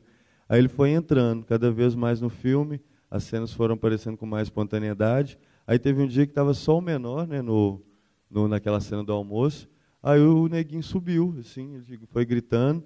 Aí já foi que entrando na cena espontaneamente, assim, ele falou, tá, a gente só falou assim, ah, tá filmando. Era só eu e o Afonso que, que ia no início, assim. Era eu no, no som e ele com a câmera. Eu já conhecia os meninos, a gente ficava conversando antes e depois das filmagens, assim, o tempo todo. Aí ele foi topando, assim, ó, ô, Neguinho, você topa? Topa. O, menor, sabe? Topa. As meninas, que é nesse caso da questão, que a gente tentou entrar em diálogo com várias meninas, assim. Teve a Débora, que era um skatista também, aí teve a, a namorada do Marcelo, que é o menino que carrega o armário. É, a, a, gente chegou a filmar, chegou, filmou, filmou com a Débora também. Mas aí não, não, não sei, não foi entrando, sabe? Porque precisava de tempo, a gente precisava de muito tempo, aí elas participavam de algumas cenas, aí aconteceu uma série de outras questões que a gente tentava trazer para o filme, que a gente fazia essa, pô, o personagem ele ele estava com certas dificuldades com algumas questões assim, a gente ia até ele e as meninas meio que foi se perdendo. Tinha sim uma, uma proposta inicial assim de uma, de uma presença feminina além desses personagens, mas a coisa não, não é, o filme foi ganhando uma forma, sabe? Era um filme extremamente coletivo, né? E uh, os meninos tinham, tinham esse afinco maior, esse, esse envolvimento mais presente, assim, até pela facilidade de diálogo e de aproximação com que a gente, eles moravam mais próximos, sabe? Aí foi formando. Aí a mãe do Juninho, que tem uma, uma importância muito grande, ela, ela topou, sabe? Ela teve no início, ela tinha uma dificuldade, ela topou. Tinha uns meninos no, do, que aparecem na cena do rock também, muito rápido, que elas toparam ser filmadas. É uma que aparece um plano dela rápido, um close, né? Mas eu acho que foi consequência desse tempo mesmo, desse, desse afeto, não sei, dessa proximidade, de amizade mesmo. Foi acabando tendo essa preponderância um pouco masculina assim, dos personagens jovens. Mas eu acho que poderia, assim, ter mais, ter mais outros, precisava de mais tempo. É, vou fazer a pergunta rapidinho. Quase que ele entrou assim, no assunto. Eu queria saber como é que foi essa construção do roteiro do filme. Assim. Foi junto com os meninos? Eles sugeriram as cenas? Eles participaram dessa construção? Ou foi uma coisa que você deu a ideia e eles começaram a encenar? Sabe? De onde que surgiu essa história? Vocês foram construindo juntos, né? Pelo que você falou, foram muito tempo de, de gravação e tal. E isso foi de uma maneira pensada, planejada ou não. Começava a gravar e, e, a ideia era que os meninos se expressassem do jeito que viesse, sabe? Queria que você contasse um pouco desse processo de construção. Então, com esse acúmulo de, de experiências de voz em torno do filme, assim, é, ele foi extremamente é, montado é, com uma iniciativa assim do, do, do, Afonso, né, que ele teve ele essa construção assim de roteiro, mas era era bem é, suave assim. Ele tinha uma tinha, existia uma premissa básica, sabe? Tinha um, a gente estava tentando criar rotas e caminhos ali em torno do que era construído, mas, o, mas tinha muitas cenas que eram extremamente assim, fortes que a gente chegava no momento, é, é, analisava uma série de coisas, deixava oh, essa fluidez, sabe, essa, essa, essa espontaneidade, né, é, confluir mesmo. Aí tem muitas que são extremamente documentais, elas começam extremamente documentais, mas elas vão se arrematando com o tempo, com uma série de interferências, principalmente do Afonso, que é, tem cenas que a gente repetiu 20, 30 vezes, assim, que é, é, tinha um foco, o foco foi extremamente é, pensado antes, mas tinham outras situações que levavam a, eram melhores que esse foco inicial, sabe? E aí ele arrematava, aí, sabe, um diálogo com os meninos, os meninos acrescentando, ele acrescentando lá dele, a gente entrava num, num arremate de um dia de produção intenso, com outro dia a gente repetia, ia construindo aos poucos, assim. Aí vai dialogando, assim, com essas entre ficção e documental mesmo. Assim. Tá? Tá, tá. É o seguinte, eu acho que eu acho que eu sou um dos mais velhos aqui, mais idoso, né? E a ladainha é a mesma. De, entra ano, sai ano, desde que eu era criança, menininho pequeno, matando passarinho. A ladainha eu acho que a mais, igreja, maçonaria, é, é, exército, para poder aproveitar mais essa juventude que está aí e não morrer tão cedo. E o que a gente vê a distorção da sociedade é o seguinte, É, é, eu, por exemplo, fui fazer é, fundamental e médio depois de aposentado, quer dizer, eu também inverso da coisa. Então, o que a gente es- espera da sociedade é o seguinte, de ver a distorção da coisa. Eu estou vendo na televisão esse pessoal que está sendo preso aí, é, 9 mil contas na Suíça, é, mensalão, Petrobras, é, é, a ladainha não para e, e o, o cara que tem curso superior tem cela especial. E o analfabeto que não tem formação de, de, de- de ideias, ele tem uma cela que sai de lá mais bandido. Então é, é fazer o inverso da coisa. O, o- o adolescente vai, em vez de a- a-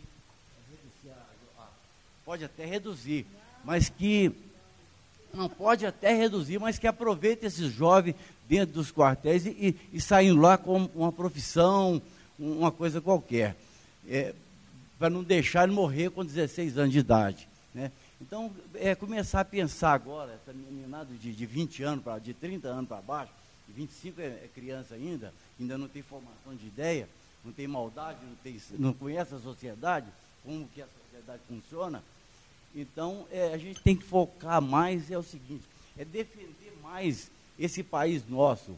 É, por exemplo, um dos exemplos que seria objetivo é de proteger o cidadão brasileiro, seja ele qualquer raça, cor, credo, e proteger as fronteiras do Brasil para poder não entrar nem sair nada. Uma das, das soluções. Né? Eu tô- vi na, na- na- na reportagem agora que em Minas Gerais, Polícia Militar, são 7 milhões e 400, 7 bilhões e 400 milhões no ano que gasta e 5% só que vai para a segurança. O resto para poder pagar salário de nativo e inativo. Quer dizer, é tudo errado. Então o que, que tem que fazer? Vamos começar a pôr essa meninada para pensar. Eu vejo, meu, eu vou descer agora que eu vou buscar meu neto, que, lá na cidade, que ele ainda está com 14 anos. Mas eu vejo essa meninada aí com, perdendo tempo com a coisa é, insignificante. É coisa que, se, você ler a história do, da, da- da- do, do Brasil, dos Estados Unidos e tal, foi justamente a Rússia que estava quebrando e patrocinou as Farc para plantar cocaína na colônia. Quer dizer, então fecha a fronteira, não deixa entrar nada e sair. Então vamos proteger essa, essa meninada aí e não, tá- e não fazer é, é, é, é, a propaganda de uma coisa que não vai chegar a lugar nenhum. Né? Esse que eu vou. é. Então, é, acho que o nosso colega traz algumas questões que dificilmente a gente vai conseguir construir alguma resposta para elas aqui. Né? Acho que é, uma das questões, e eu, eu avalio que é uma das questões que o vídeo aborda, é a relação da juventude com o uso e tráfico de drogas. Eu não acho, se eu estou errado, você me corrija na intenção do filme, que não é a principal. É uma das relações. assim. É, e eu acho que foi abordado de uma forma muito carinhosa, eu vou usar esse, esse termo, porque a discussão sobre droga né, parece um fantasma, uma coisa obscura, que muitas vezes dificulta a gente ver algumas coisas que a gente não consegue ver ou não quer ver. A primeira coisa delas é que para falar sobre droga, a gente precisa reconhecer que a relação com a droga tem a ver com prazer. Então, isso, isso é um primeiro ponto de partida. Ninguém busca droga para fazer uso dela que- por, por alguma necessidade que não está mediada pela busca pelo prazer, pela, pela satisfação. Eu acho que isso é possível ser. Isso é tratado com muita boa fé nesse, nesse filme. Acho que o nosso colega, eu não lembro o nome dele, o senhor Enoch, trouxe uma discussão que tá- quase caminha por uma certa crença né, de que o combate, é, de que a guerra às drogas, né, esse modelo de combate às drogas, ele seria o mais ideal para proteger os jovens. É, acho que é um debate que a sociedade precisa fazer, mas considerando que esse modelo está posto, é ele que nos rege, e ele não está protegendo os nossos jovens. Ao contrário, né? Talvez me arrisco a dizer aqui que ele tem matado mais, assassinado mais e vulnerabilizado mais, especialmente jovens de contextos de periferia e negros, do que outras formas de lidar com a droga. E aí jogo essa bola para para vocês, para a gente conversar sobre, sobre isso. Alguém quer falar alguma coisa, Márcio? Eu queria, na verdade, eu vou ficar em pé. Vou chegar aqui mais perto, que eu acho que a gente está muito longe, né? As pessoas estão aqui e nós estamos lá no canto, né? Quem sabe a gente chega um pouco para cá. É, eu acho que o seu Enoque traz uma questão assim. Primeiro, nós estamos aqui, jovens que vivem um pouco, né? Eu queria ver se alguém, alguém que está aqui tem uma realidade parecida com essa. O André, eu estava sentado lá dele, ele toda hora falava assim: Nossa, estou lembrando demais da minha juventude, né? Nossa, isso tem a ver demais com a forma que eu vivi. Seu Enoque está lá com seus 60, sei lá, 60, 70 anos e diz a mesma coisa. Olha que realidade parecida com a minha, né? Olha, eu também vivenciei isso. Então, seu Enoque lá numa época mais distante, o André numa época também distante, mas nem tanto. Próxima, 10 anos atrás, né? E um monte de gente aqui vivendo, talvez vivendo isso, né? Não sei se valeria a pena, se alguém queria trazer alguma coisa. Isso que vocês viram aqui tem a ver. E aqui, pessoas que lidam com jovens, né? Lideranças, pessoal do mediação de conflitos e outros programas que, de alguma forma, estão é, lidando com os jovens. Né? Então, nós todos aqui estamos inseridos dentro dessa realidade. Alguns dos jovens querem contar um pouco? Isso tem a ver com a minha vida, com a minha realidade? Isso me lembra alguma coisa? Vem cá, seu Eliezer. Ah, ele vai levar o microfone aí. É, eu queria lembrar que a, é, eu moro na Vila Semiga há 40 anos. Né? Eu cheguei lá jovem, com 20 e poucos anos de idade, e estou lá há 40 anos. Eu achei interessante o filme, é, a maneira com que foi dirigido o filme. Porque eu queria até perguntar para, para o André e o rapaz é, como foi que eles é, conseguiram trabalhar com aqueles dois jovens, enfim, com a, com a equipe que trabalharam com vocês, os, personagens, que eles falaram numa linguagem tão popular, aquela linguagem que a gente vive dentro da vi, das vilas e favelas, né? E a gente andando dentro das vilas e favelas, há 40 anos que eu moro, e é a voz que a gente ouve. E vocês não se preocuparam de estar orientando a eles a mudar a maneira de falar. Eu achei que deva que vocês não é, interferiram na maneira deles falar. Né? Vocês deixaram eles à vontade de fazer o filme como eles falam mesmo no dia a dia dentro da vila e dentro das favelas. Eu achei isso muito importante porque eles também, sabendo que ia estar apresentando em um filme, eles não procuraram mudar nada daquilo que eles vivem no cotidiano do dia a dia. Eu achei muito importante esse filme nesse sentido. A gente viu aquilo que a gente vive. Nem vocês interferiram neles para que eles mudassem a fala, né, falassem coisas bonitas, coisas que às vezes nós nem sabemos falar por não ter uma cultura afinada para falar. E eles e eles falaram tão bem, mas falaram na voz, naquilo que eles vivem no dia a dia. E que nós vivemos nas vilas e favelas. Muito bacana o trabalho de vocês, viu? Que conseguiram. Foi cinco anos de trabalho, né? Então, para ficar cinco anos trabalhando e não mudar nada na, no sistema de fala, do jeito da pessoa ser, é muito importante o trabalho de vocês. Parabéns, viu? Obrigado. Foi muito importante mesmo. Valeu. É porque eu, É, realmente os meninos são geniais, assim, tem, tiveram feeling para a coisa mesmo, assim, não precisava de, de treino, de nada, né? É, bastou justamente isso, né? O, o filme é, não era de um ou dois, era, era nosso, né? Era de todos ali, eles, o Afonso, todo mundo que experienciou a coisa. Aí se tornou essa coisa toda. É, eu queria reforçar isso que o senhor Eliezer diz, por, em alguns momentos, tamanha a espontaneidade e a, a naturalidade das cenas, eu fiquei em dúvida se existia um roteiro por detrás daquela cena ou se aquilo era a vida real sendo gravada. Assim. Fiquei, fiquei muito em dúvida. Tamanha a espontaneidade das cenas, a forma como a naturalidade com que, com, com que os meninos trabalham. Assim, eu acho é, que diálogo, são... era mais diálogo, troca, sabe, de trocas de experiências. Assim. A gente é, A gente terminava de filmar, ia para um bar juntos depois, ou para qualquer outro lugar. Continuava conversando, falando sobre a vida de cada um, eles também entendendo as nossas. Aí foi se tornando assim, aos poucos foi se construindo. Bacana. É, tem uma outra dimensão muito interessante do filme, que não é muito fácil de, que eu acho, de encarar, porque a gente é convocado sempre quando a gente vai discutir favela, juventude, droga, periferia, a sempre identificar coisa ruim, né? A gente é convocado para isso o tempo todo. As, as histórias que são produzidas sobre esses lugares, essas experiências, chamam a gente o tempo todo para só ver coisa ruim.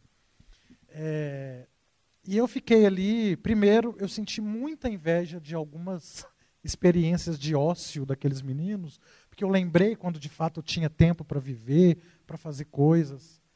É, e tem uma dimensão do cotidiano né, e da relação com o tempo que eu acho que é, algumas, algum, é, algumas experiências comunitárias, alguns contextos mais tradicionais, ainda permitem uma vivência e uma relação com o tempo muito diferente dessa que a cidade, a modernidade, o desenvolvimento, né, o trem do desenvolvimento que não pode, que a gente não pode perder o vagão, às vezes tira de nós o nosso bem mais precioso, que é poder não fazer nada, né, não ter que produzir alguma coisa com um objetivo muito explícito.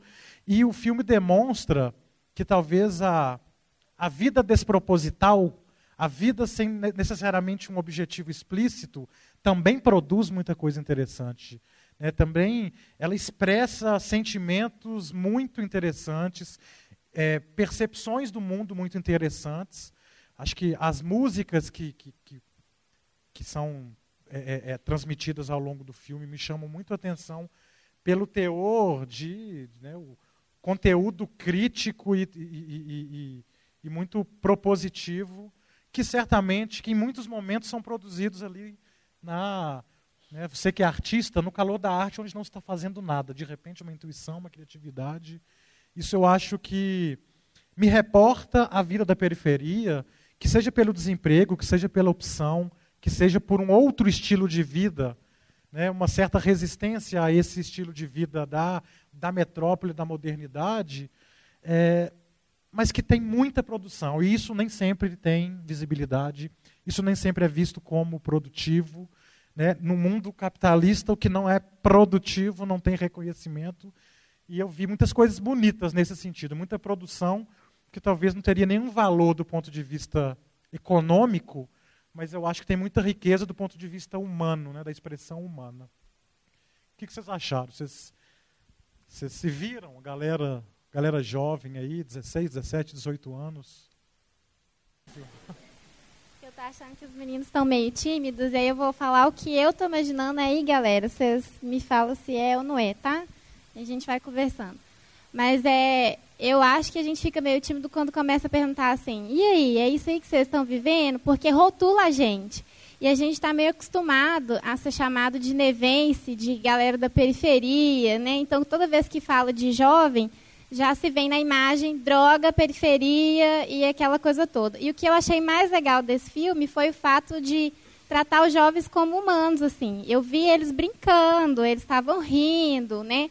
Apesar que eles usam os termos que a gente também usa lá brincando, ô demônio, ô desgraça, ô capeta.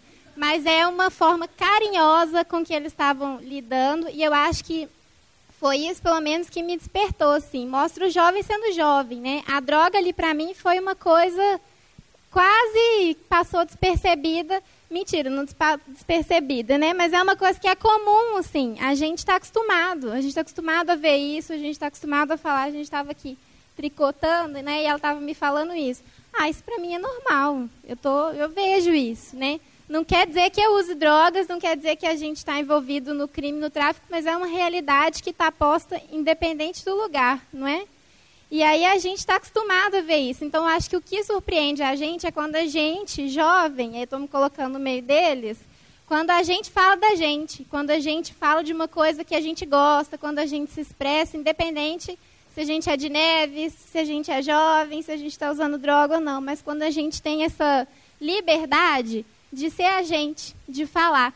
Eu acho que um, um pouco do que esse filme, pelo menos, passou foi isso. Os meninos estavam sendo eles ali, né? E é um, eu acho que é um trabalho que a gente também preza muito lá em Vila Fátima. Os meninos podem né, falar depois, se eles se sentirem vontade. Que é isso, é do jovem se expressar, é do jovem dizer o que ele quer, dele dizer o que, que ele pode fazer e dele ampliar as possibilidades, né? Se ele quer ser artista, se ele quer ser pedreiro, se ele quer fazer o que, que, que ele quer ser, né? Que ele possa ser, que ele possa correr, que ele possa expressar, que ele possa falar. Sem essa coisa de ser rotulado antes, né? De, de ser estigmatizado de cara.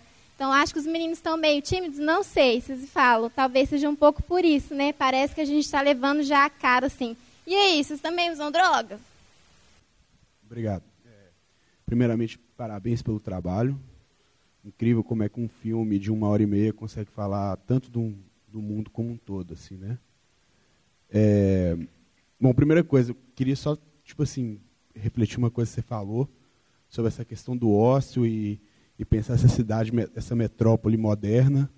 Querendo ou não, esse retrato aí, esse retrato não, esse mundo que o, que o filme nos traz é parte dessa metrópole também.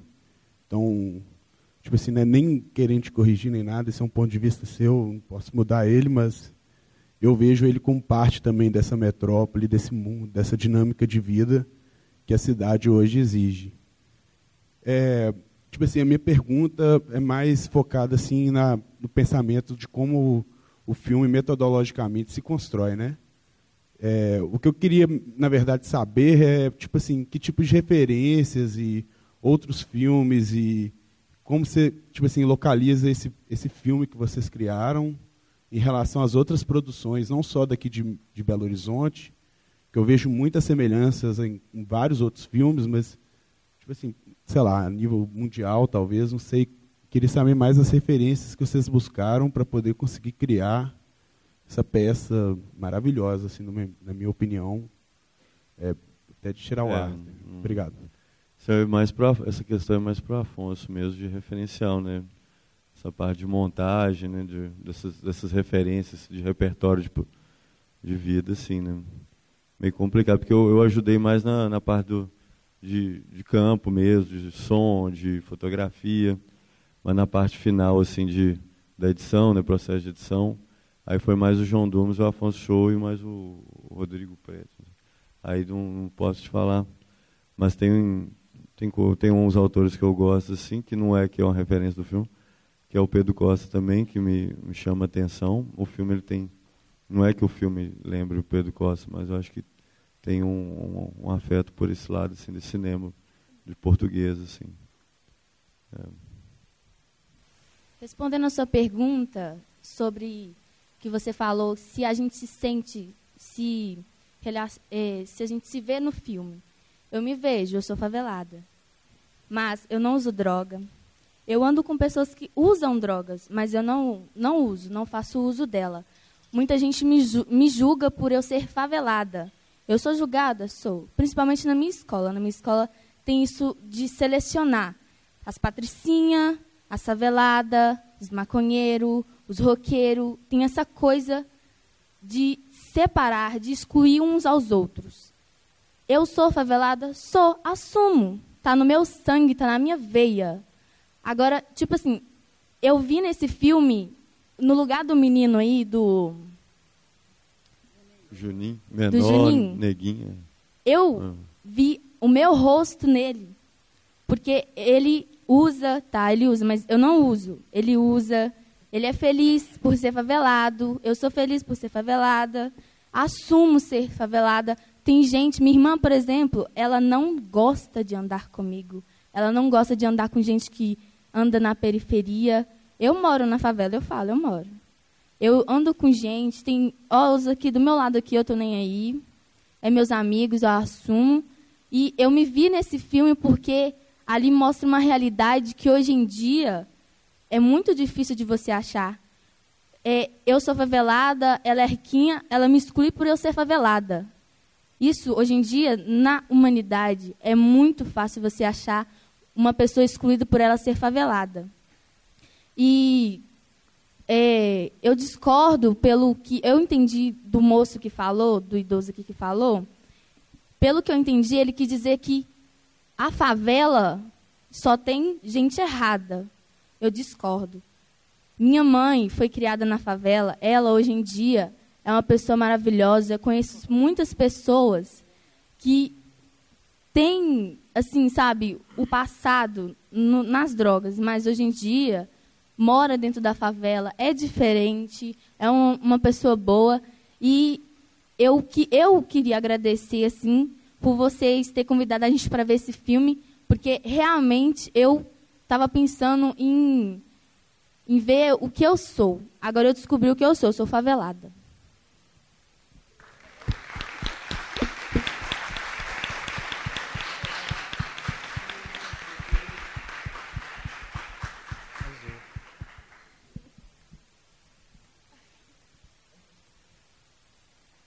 Boa tarde.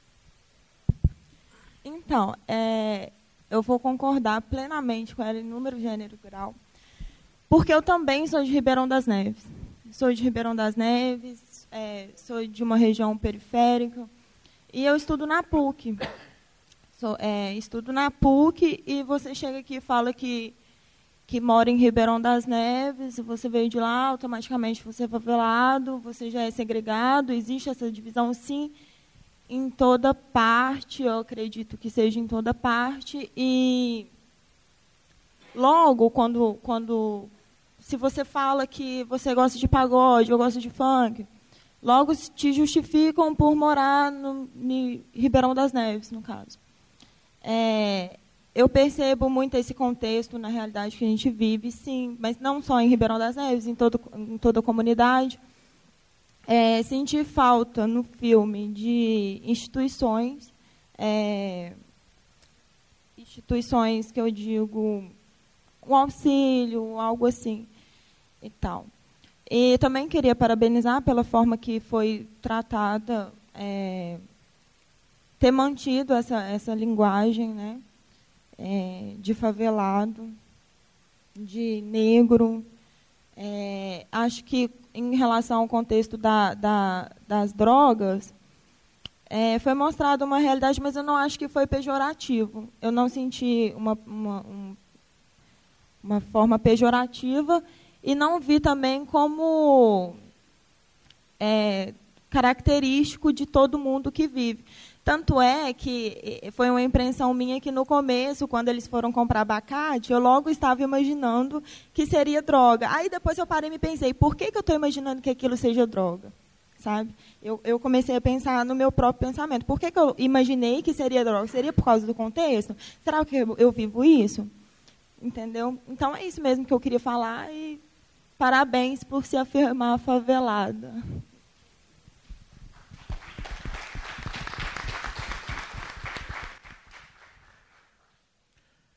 É, é, muito bacana escutar vocês, vocês, falarem isso aqui e eu escutando vocês é, reafirmando essa, essa identificação com é, ser de periferia, com ser de favela, me fez lembrar de um encontro que a gente desenvolveu na UFMG, eu também faço doutorado lá. É, a gente tem uma pesquisa vinculada a um, a um programa específico, onde a gente mapeia grupos juvenis é, que, de negros e negras que militam, seja na cultura, na política, ou na religião, ou nas instituições, é, pela causa do movimento negro, mas explicitamente grupos juvenis. E depois de fazer é, é pesquisar aproximadamente 20 grupos, a gente promoveu um encontro entre esses grupos para debater o que a gente tinha conseguido sistematizar, para que eles também pudessem interpelar as nossas leituras sobre a, o que eles nos contaram, sobre o que eles faziam. E foi um encontro onde, de fato, o que prevaleceu naquele momento foi a afirmação dessa positividade, tanto de ser negro quanto de ser favelado. Acho que também muito em função de um grupo muito importante que, que congrega jovens hoje não tão jovens mais, mas que iniciaram sua luta política é, na juventude, é, que é o movimento de juventude negra, negra e favelada. E que hoje proporciona a existência de inúmeros outros grupos que estão aí nas africanidades, nos grupos das africanidades, na, na própria universidade com o Bloco das Pretas, pautando essa experiência. O que, que significa ser jovem, negro e favelado. Isso me faz pensar, e aí eu, eu, eu lembrei disso, porque se hoje a gente consegue identificar alguns espaços, é, encontrar alguns espaços onde essa afirmação é possível, a gente consegue lançar a mão de ideias positivas e bacanas para dizer sou favelado, sou negro, ou, usando a metáfora, né, sou mulher, sou gay, sou viado, e isso ser positivo, eu acho que a gente tem que agradecer e louvar uma luta política que eu identifico nesse filme.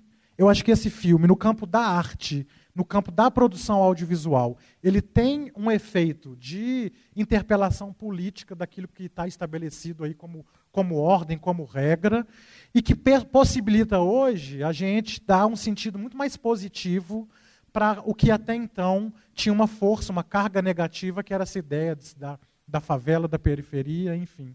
É, acho, espero que tenha tido sentido o que eu, a minha viagem aqui com a, com a coisa que vocês falaram.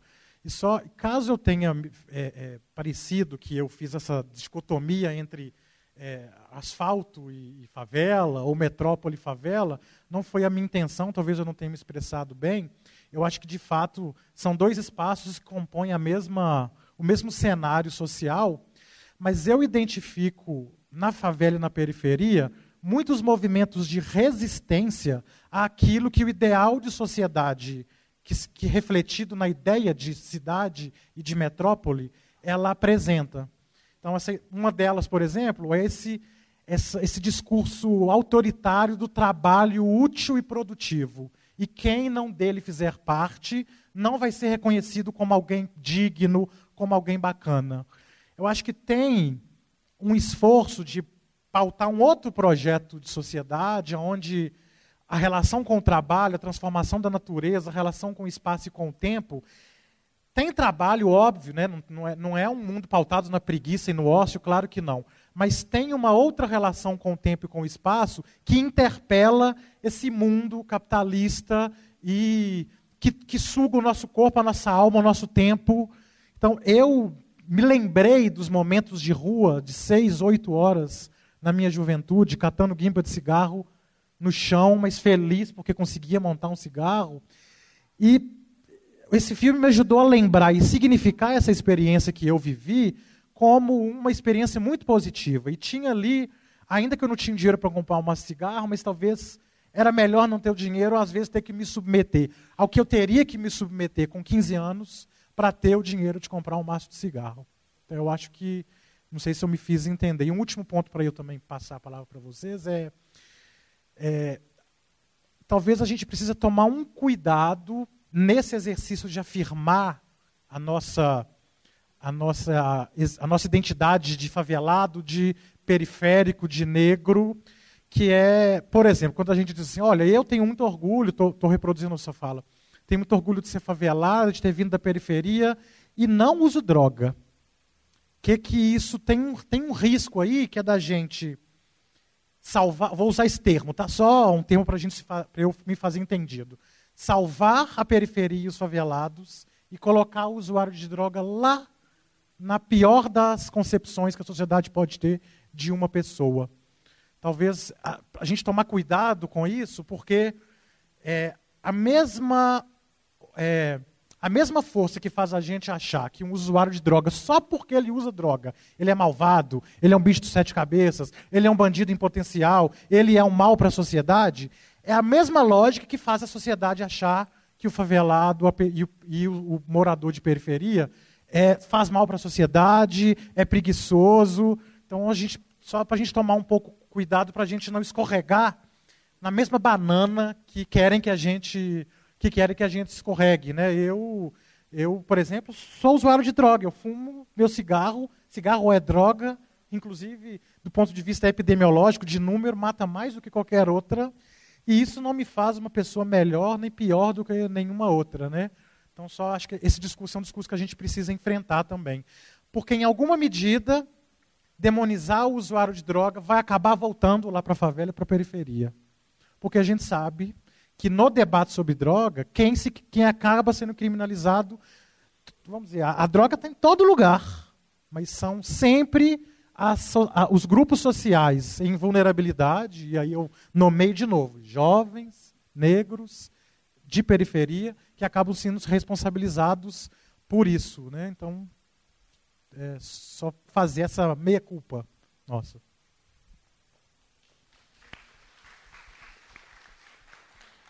É, algo muito interessante que eu, que eu, eu vou te perceber é a lógica de identidade que vocês trazem assim no filme. Eu achei muito interessante, porque como a Patrícia falou e a outra menina falou, descarrega muito de nós.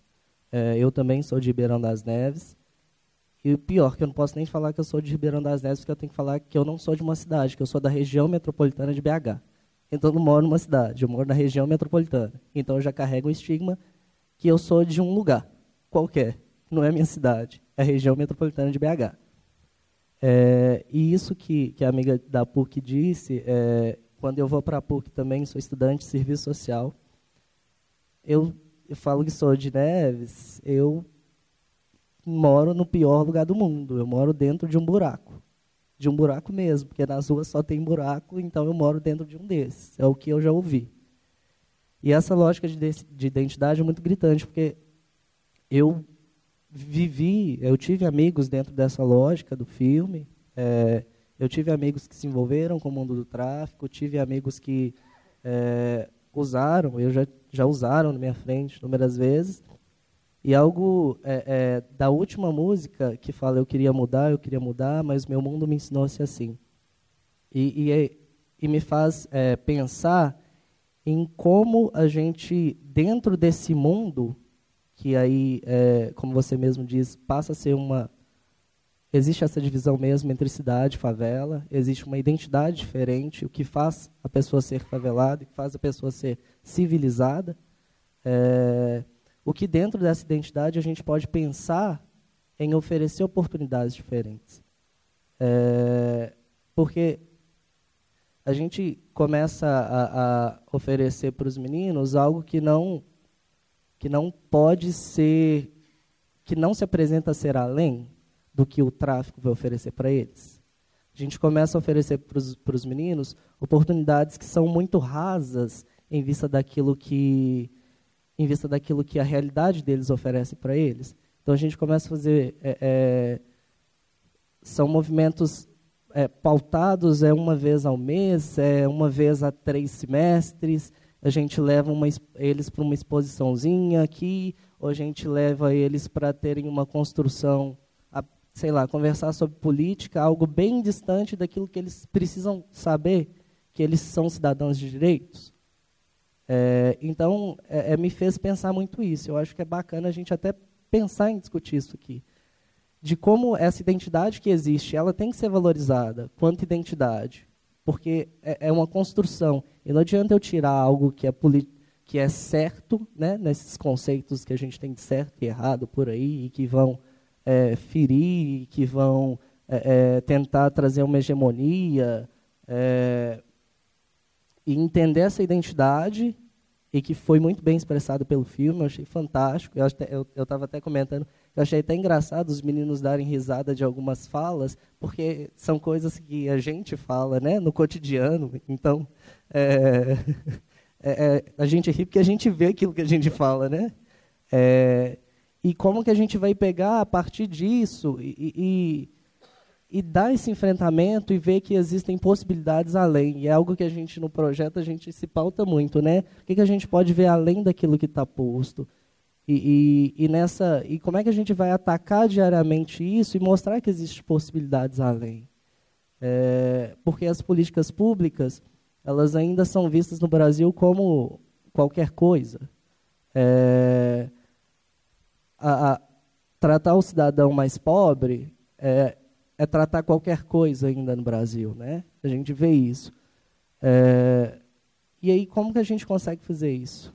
Sabe, é isso que veio é, é aproveitando essa identidade do que é favela, do que é, é a pessoa que está numa, numa situação de invisibilidade social, pessoa que está nessa situação de fragilidade social, como é que a gente vai aproveitar tudo isso e fazer com que eles possam se enxergar mais além, se eles não têm nem esse tempo de se enxergar quanto pessoas, né? É, então, eu acho que foi um pouco disso que o filme pôde. É, eu queria pegar o gancho né, na fala que, de todos vocês aí, né, da questão, ah, eu, eu moro na favela e tal, e a questão das drogas, que eu também vejo que nem é a questão central do filme. Mas eu acho que é uma questão que sempre vem à tona quando a gente fala de juventude, né? seja a juventude da favela, seja a juventude das camadas médias e altas. E tenho plena certeza que a questão de drogas não é privilégio das camadas é, é, populares, das periferias, das favelas, de forma alguma. Eu acredito que é, nas camadas médias e altas o consumo seja igual ou até maior né, do que nas favelas e periferias. Mas, enfim, e aí voltando, eu, eu acho interessante o título do filme. Né? Então, A Vizinhança do Tigre. Né? Então, eu não sei, eu fico pensando que a vizinhança do tigre não deve ser um lugar muito bom, né? porque o tigre não é um, um vizinho muito confiável. Né? Mas aí eu fico pensando o seguinte, né? o filme traz, é, eu não sei, é, é, ninguém falou disso, mas eu, particularmente, eu fiquei um pouco tensa com a situação do Juninho lá naquela coisa que ele estava devendo, né? Ele tinha que pagar uma dívida, enfim. É, então eu fico percebendo que nas favelas e nas periferias tem sim uma, vi uma vizinhança do tigre, né? Que pode ser muito complicada, coisa que muitas vezes as camadas médias e altas elas passam ao largo dessa vizinhança do tigre, porque tem, né, um pai ou um advogado, enfim, né? É, é, isso, é, esse tigre não abocanha tanto. E só para colocar outra questão, né, para provocar, talvez, é, eu vejo um outro tigre, né, que, que vira e mexe, ele começa a querer abocanhar, e quando ele abocanhar, ele vai abocanhar realmente as, os jovens de periferias e os jovens da favela, que é a redução da idade penal. Né, que eu acho que é um tigre que está sendo colocado, vira e mexe, ele vai e volta, ele vai e volta, ele vai e volta.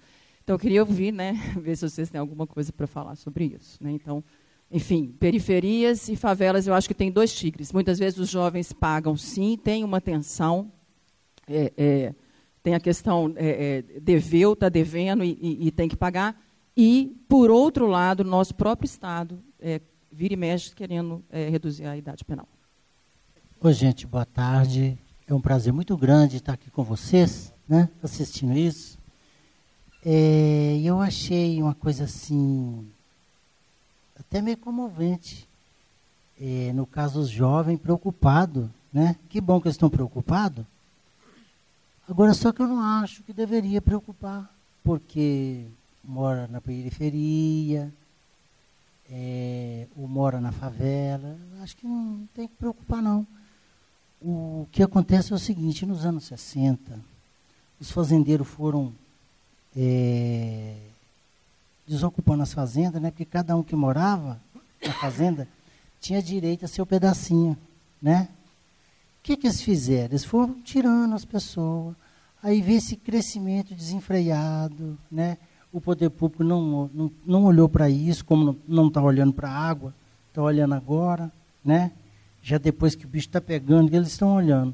Então, o que, que acontece? Aí foi esse crescimento desenfreado, e esse sofrimento das pessoas começou as favelas, né? E começou é, as favelas. Resultado, nas favelas, eu tenho, uma, eu tenho 40 anos de favela, muito tempo, né? Então, o que, que acontece? Criei meus filhos na favela, meus filhos são maravilhosos. A minha esposa ama a favela. A minha esposa trabalhava de doméstica no bairro funcionário. Casou comigo, simplesinho, muito pobrezinho e nós fomos morar na favela e ela ama a favela. Resultado, nós conhecemos pessoas maravilhosas, são menos de 1% das pessoas de periferia e de favela que entra para esse lado aí de usuário, né, de droga. Não estou querendo dizer que o usuário de droga é um caso perdido, né? Só não concordei com a música do menino que eu quero sair, como é que é? Eu quero sair, não é isso? eu quero mudar. Não, se quiser mudar, muda. Qualquer um muda. Está me entendendo? Então eu conheço várias pessoas que eram usuário, mudaram, mudaram de vida. Eu tenho para falar para vocês, não fica triste, até pelo contrário. Nós que moramos nos bairros longe, lógico que nós somos marginalizados, que moramos na favela, mas é nós que carrega esse Brasilzão nas costas. Até se fosse, até que se fosse só favelado e pessoa que mora lá em Neves, Betim, que fosse os bandidos, não teria tanto político roubando né, o nosso dinheiro lá fora. Né? Então, era isso que eu queria falar.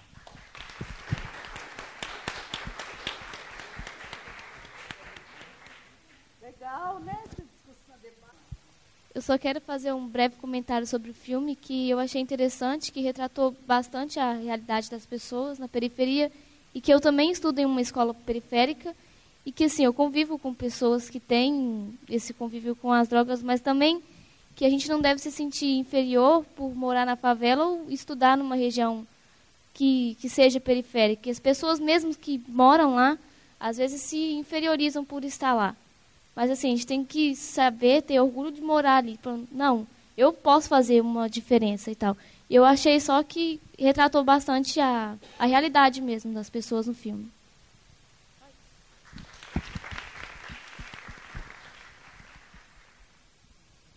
É, eu, eu queria falar um pouco, mais uma, uma provocação, assim, que é para pensar, é, por exemplo, na fala da moça, que ela ressalta que ela não usa droga, que dentro da favela, é, muitas vezes, sei lá, o, o menino que é meio gay, ele também sofre algum tipo de alguma coisa lá dentro. E pensar é, em nós mesmos nas nossas práticas, o que, que a gente faz que muitas vezes acaba reforçando e renovando esse, esse ciclo vicioso de preconceitos que existe na nossa sociedade, né? Porque é, eu acho isso muito interessante e muitas vezes a gente não, não percebe que nós mesmos estamos envolvidos nisso e reproduzindo esse tipo de coisa e tal. Mas isso mesmo. Obrigado. É, boa tarde. Eu me chamo meu nome é Domingos e realmente eu gostei muito da palestra e sempre eu, eu gosto de participar, né? E eu vou falar aqui uma experiência de vida, né? Eu saí de casa com 17 anos de idade, os jovens é que eles vão embora, eu estou tanto de falar para eles, né? Que negócio, né? Mas aí é o seguinte, então eu tenho uma experiência de vida, saí de casa com 17 anos de idade, fui para São Paulo. E lá eu fiquei até os 29 anos, 30 anos. Né? Já existia isso que nós vimos aí no filme, né? as pessoas vendendo, inclusive. Aí foi que o meu amigo aqui falou, Moisés, que realmente, se quiser mudar, muda.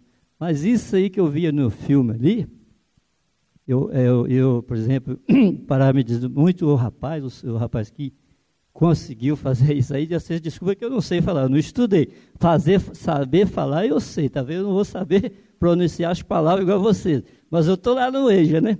Então é o seguinte, aí é o seguinte, aquilo ali, que o rapaz fez ali, usou aquela droga ali, e petando e tudo, aquilo aconteceu comigo, lá no Horto Florestal, em São Paulo. Sabe que ano? Que a maioria daqui não, tava, não, tinha, não tinha idade, essa idade, em 71. Né? Hoje eu me encontro aqui com 66 anos, né?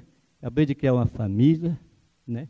Agora que muitos falou aí, eu, eu, eu, concordo, sobre o negócio das drogas, né? Que hoje nós estamos aí, nós estamos, eu sou um vovô, e tem muitos que aí que é. Agora, como que nós vamos ver essa pessoa que está começando a vida agora, essa, eu acho que eu já sou a segunda geração, a terceira, né? A gente fica com dó. E eu, eu vou voltar também. Os meus vizinhos, as meninas falaram aí sobre favela, essa coisa, não tem nada a ver. Né? Nós somos as mesmas pessoas, cada um aí, né? E eu não tenho diferença nenhuma. Eu moro numa, num local aí, numa rua, há 26 anos. Até hoje é, é, é, é de terra, barro. Não tem nada de, E é aqui perto, ali em Belo Horizonte, aqui. Né? Depois aqui, ali no Tupi. Né? Então, devido a essas, essas coisas que a gente vê aí, essas pessoas, os meus vizinhos, eu vou ter, eu lembrei aqui agora, que eles, o seguinte, essa criança, que hoje já passou para o outro lado da vida, lá, né, através dessas coisas aí, que está acontecendo no nosso Brasil, está tomado, né? Então é o seguinte, esse menino eu vi saindo, andando de, com dois, três anos. Com 26 anos, esse menino foi embora. Com 15 anos ele começou nessa vida aí. É isso que é dó. Desculpa ver que eu estou filmando a gente, às vezes fica até brincando, mas é isso. Isso que a gente tem dó, igual esse companheiro aí falou, esse amigo aí, né?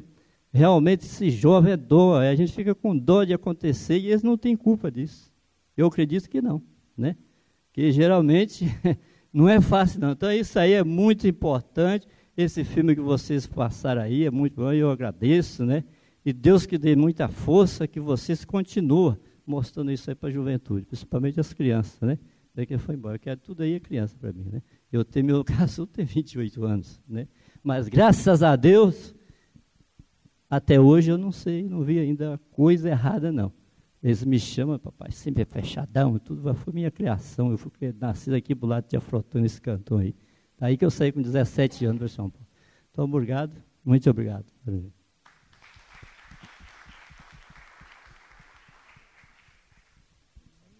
Então, finalizo no, nesse sentido de continuação mesmo. Assim, tá, nós continuamos filmando, pensando em fazer mais um filme com o Juninho. Com, tem o Fael também, que não apareceu no outro. Eu, no meu processo também, eu continuo desenvolvendo trabalhos de fotografia e é, fiquem atentos, atentos que a gente não vai parar. O bairro, a periferia em si, né?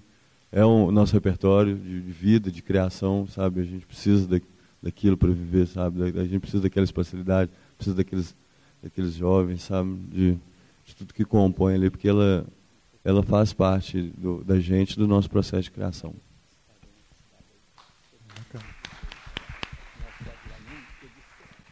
É, também para eu, eu ser rápido, eu acho que eu, de todas as falas eu vou dialogar um pouco mais com a de um colega que se eu sintetizo bem a, o que ele, que ele colocou, talvez aqui caminhos a gente teria para é, transformar alguns dos problemas sobre os quais a gente se debruçou aqui hoje. E eu, eu, eu identifico e penso que a, a, as soluções para os problemas que a gente constrói estão muito relacionados com a forma como a gente vê esses problemas. E não seria muito diferente com temas tão estereotipados, estigmatizados como esse que a gente está tratando, é, a gente sempre lidá-los como um problema. Né? O jovem é um problema, o problema, jovem não é, não sabe, não pode, a favela tem que ser exterminada porque ali não tem civilidade, ou a periferia está é, tá faltando uma série de coisas. E aí eu acho que qualquer transformação nesse sentido passa por a gente contar outras histórias sobre essas experiências que não essas histórias únicas e, e muito parciais sobre o que é ser jovem, ser favelado, ser negro, ser da periferia. Então, nesse sentido, parabenizo a iniciativa da, do filme. Eu acho que ele se alinha a outras iniciativas, como o próprio movimento de, juventude, de jovem juventude negra favelada, como outros grupos sociais que têm tentado contar outras histórias de si mesmos. Eu acho que a partir daí, né, acho que quando a gente é, constrói um espaço de, de, de, de voz para esses sujeitos, porque quem para dizer, né, para contar essas histórias, pelo menos de uma forma mais positiva, que não eles mesmos. Assim foi a história do movimento feminista, assim foi a história do movimento negro, assim foi a história do movimento LGBT, do movimento de MST. Acho que direito sempre é batalhado. Então, eu identifico que nos últimos tempos acho que também a partir de uma série de iniciativas de foco na juventude, a gente tem percebido, tem visto é, surgir um movimento organizado de juventude no Brasil que tem contado outras histórias sobre o que, que é a vida do Juninho e o que, que é a vida do Neguinho, que não essas que a gente está acostumado a ver aí. Né? E quem sabe um dia a gente pode vir conversar sobre um filme como o de vocês, sem necessariamente ter que ficar rodando em volta do tema da droga, da violência, da ausência, da, do preconceito, e possa falar de outras coisas, da criação, da inventividade, do prazer, da, enfim, de outras experiências positivas que nem sempre a gente consegue ver. Então, obrigado pela oportunidade é, de poder dialogar com vocês aqui. Bom, gente, nós estamos chegando ao fim né, do nosso debate. Agradecer a presença, né, o Arley, André, o pessoal que está aí, Elisa, parceria. Né? É, mês que vem a gente encontra o pessoal da rede, né, com mais uma capacitação, mais um tema. Eu acho que fica aí é, essas discussões para a gente pensar realmente nisso, né? é, quando a gente fala de caminhos, de opções, de escolhas, de que, que nós estamos falando, né? O que, que nós temos a ver com isso. É, dar mais voz para o jovem, em vez de falar sobre o jovem, né? A gente gosta muito de falar sobre, em vez de falar com ou de deixar que os próprios jovens falem, né? Eu acho que essa iniciativa foi importante, ela foi muito ressaltada aqui. Agradecer a todos e até a próxima, gente. Obrigada. Ao final do debate, os convidados André e Warley falaram com a Rádio Online.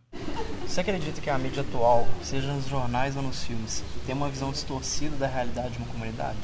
É, acho que a grande mídia, se eu posso dizer assim, a mídia hegemônica, aquela que as principais que, que, que, geralmente as pessoas acessam, eu acho que tem uma, uma única visão. Eu não sei se é uma visão necessariamente distorcida, mas ela tende a jogar luz sobre um único aspecto da realidade. Isso, óbvio, que se associa a interesses, a percepções. Eu acho que associar a favela, por exemplo, sempre a violência e a tráfico de drogas, acaba por reproduzir é, a necessidade de políticas, então, para intervir sobre a favela e acabar com ela. É, tem, tem droga na favela, tem violência na favela, a gente vai dizer que não é hipocrisia, mas tem outras coisas e essas outras coisas elas não aparecem. Nesse sentido, eu acho que a mídia tem uma visão parcial e muito distor... É, acho que a palavra é distorcida, muito parcial.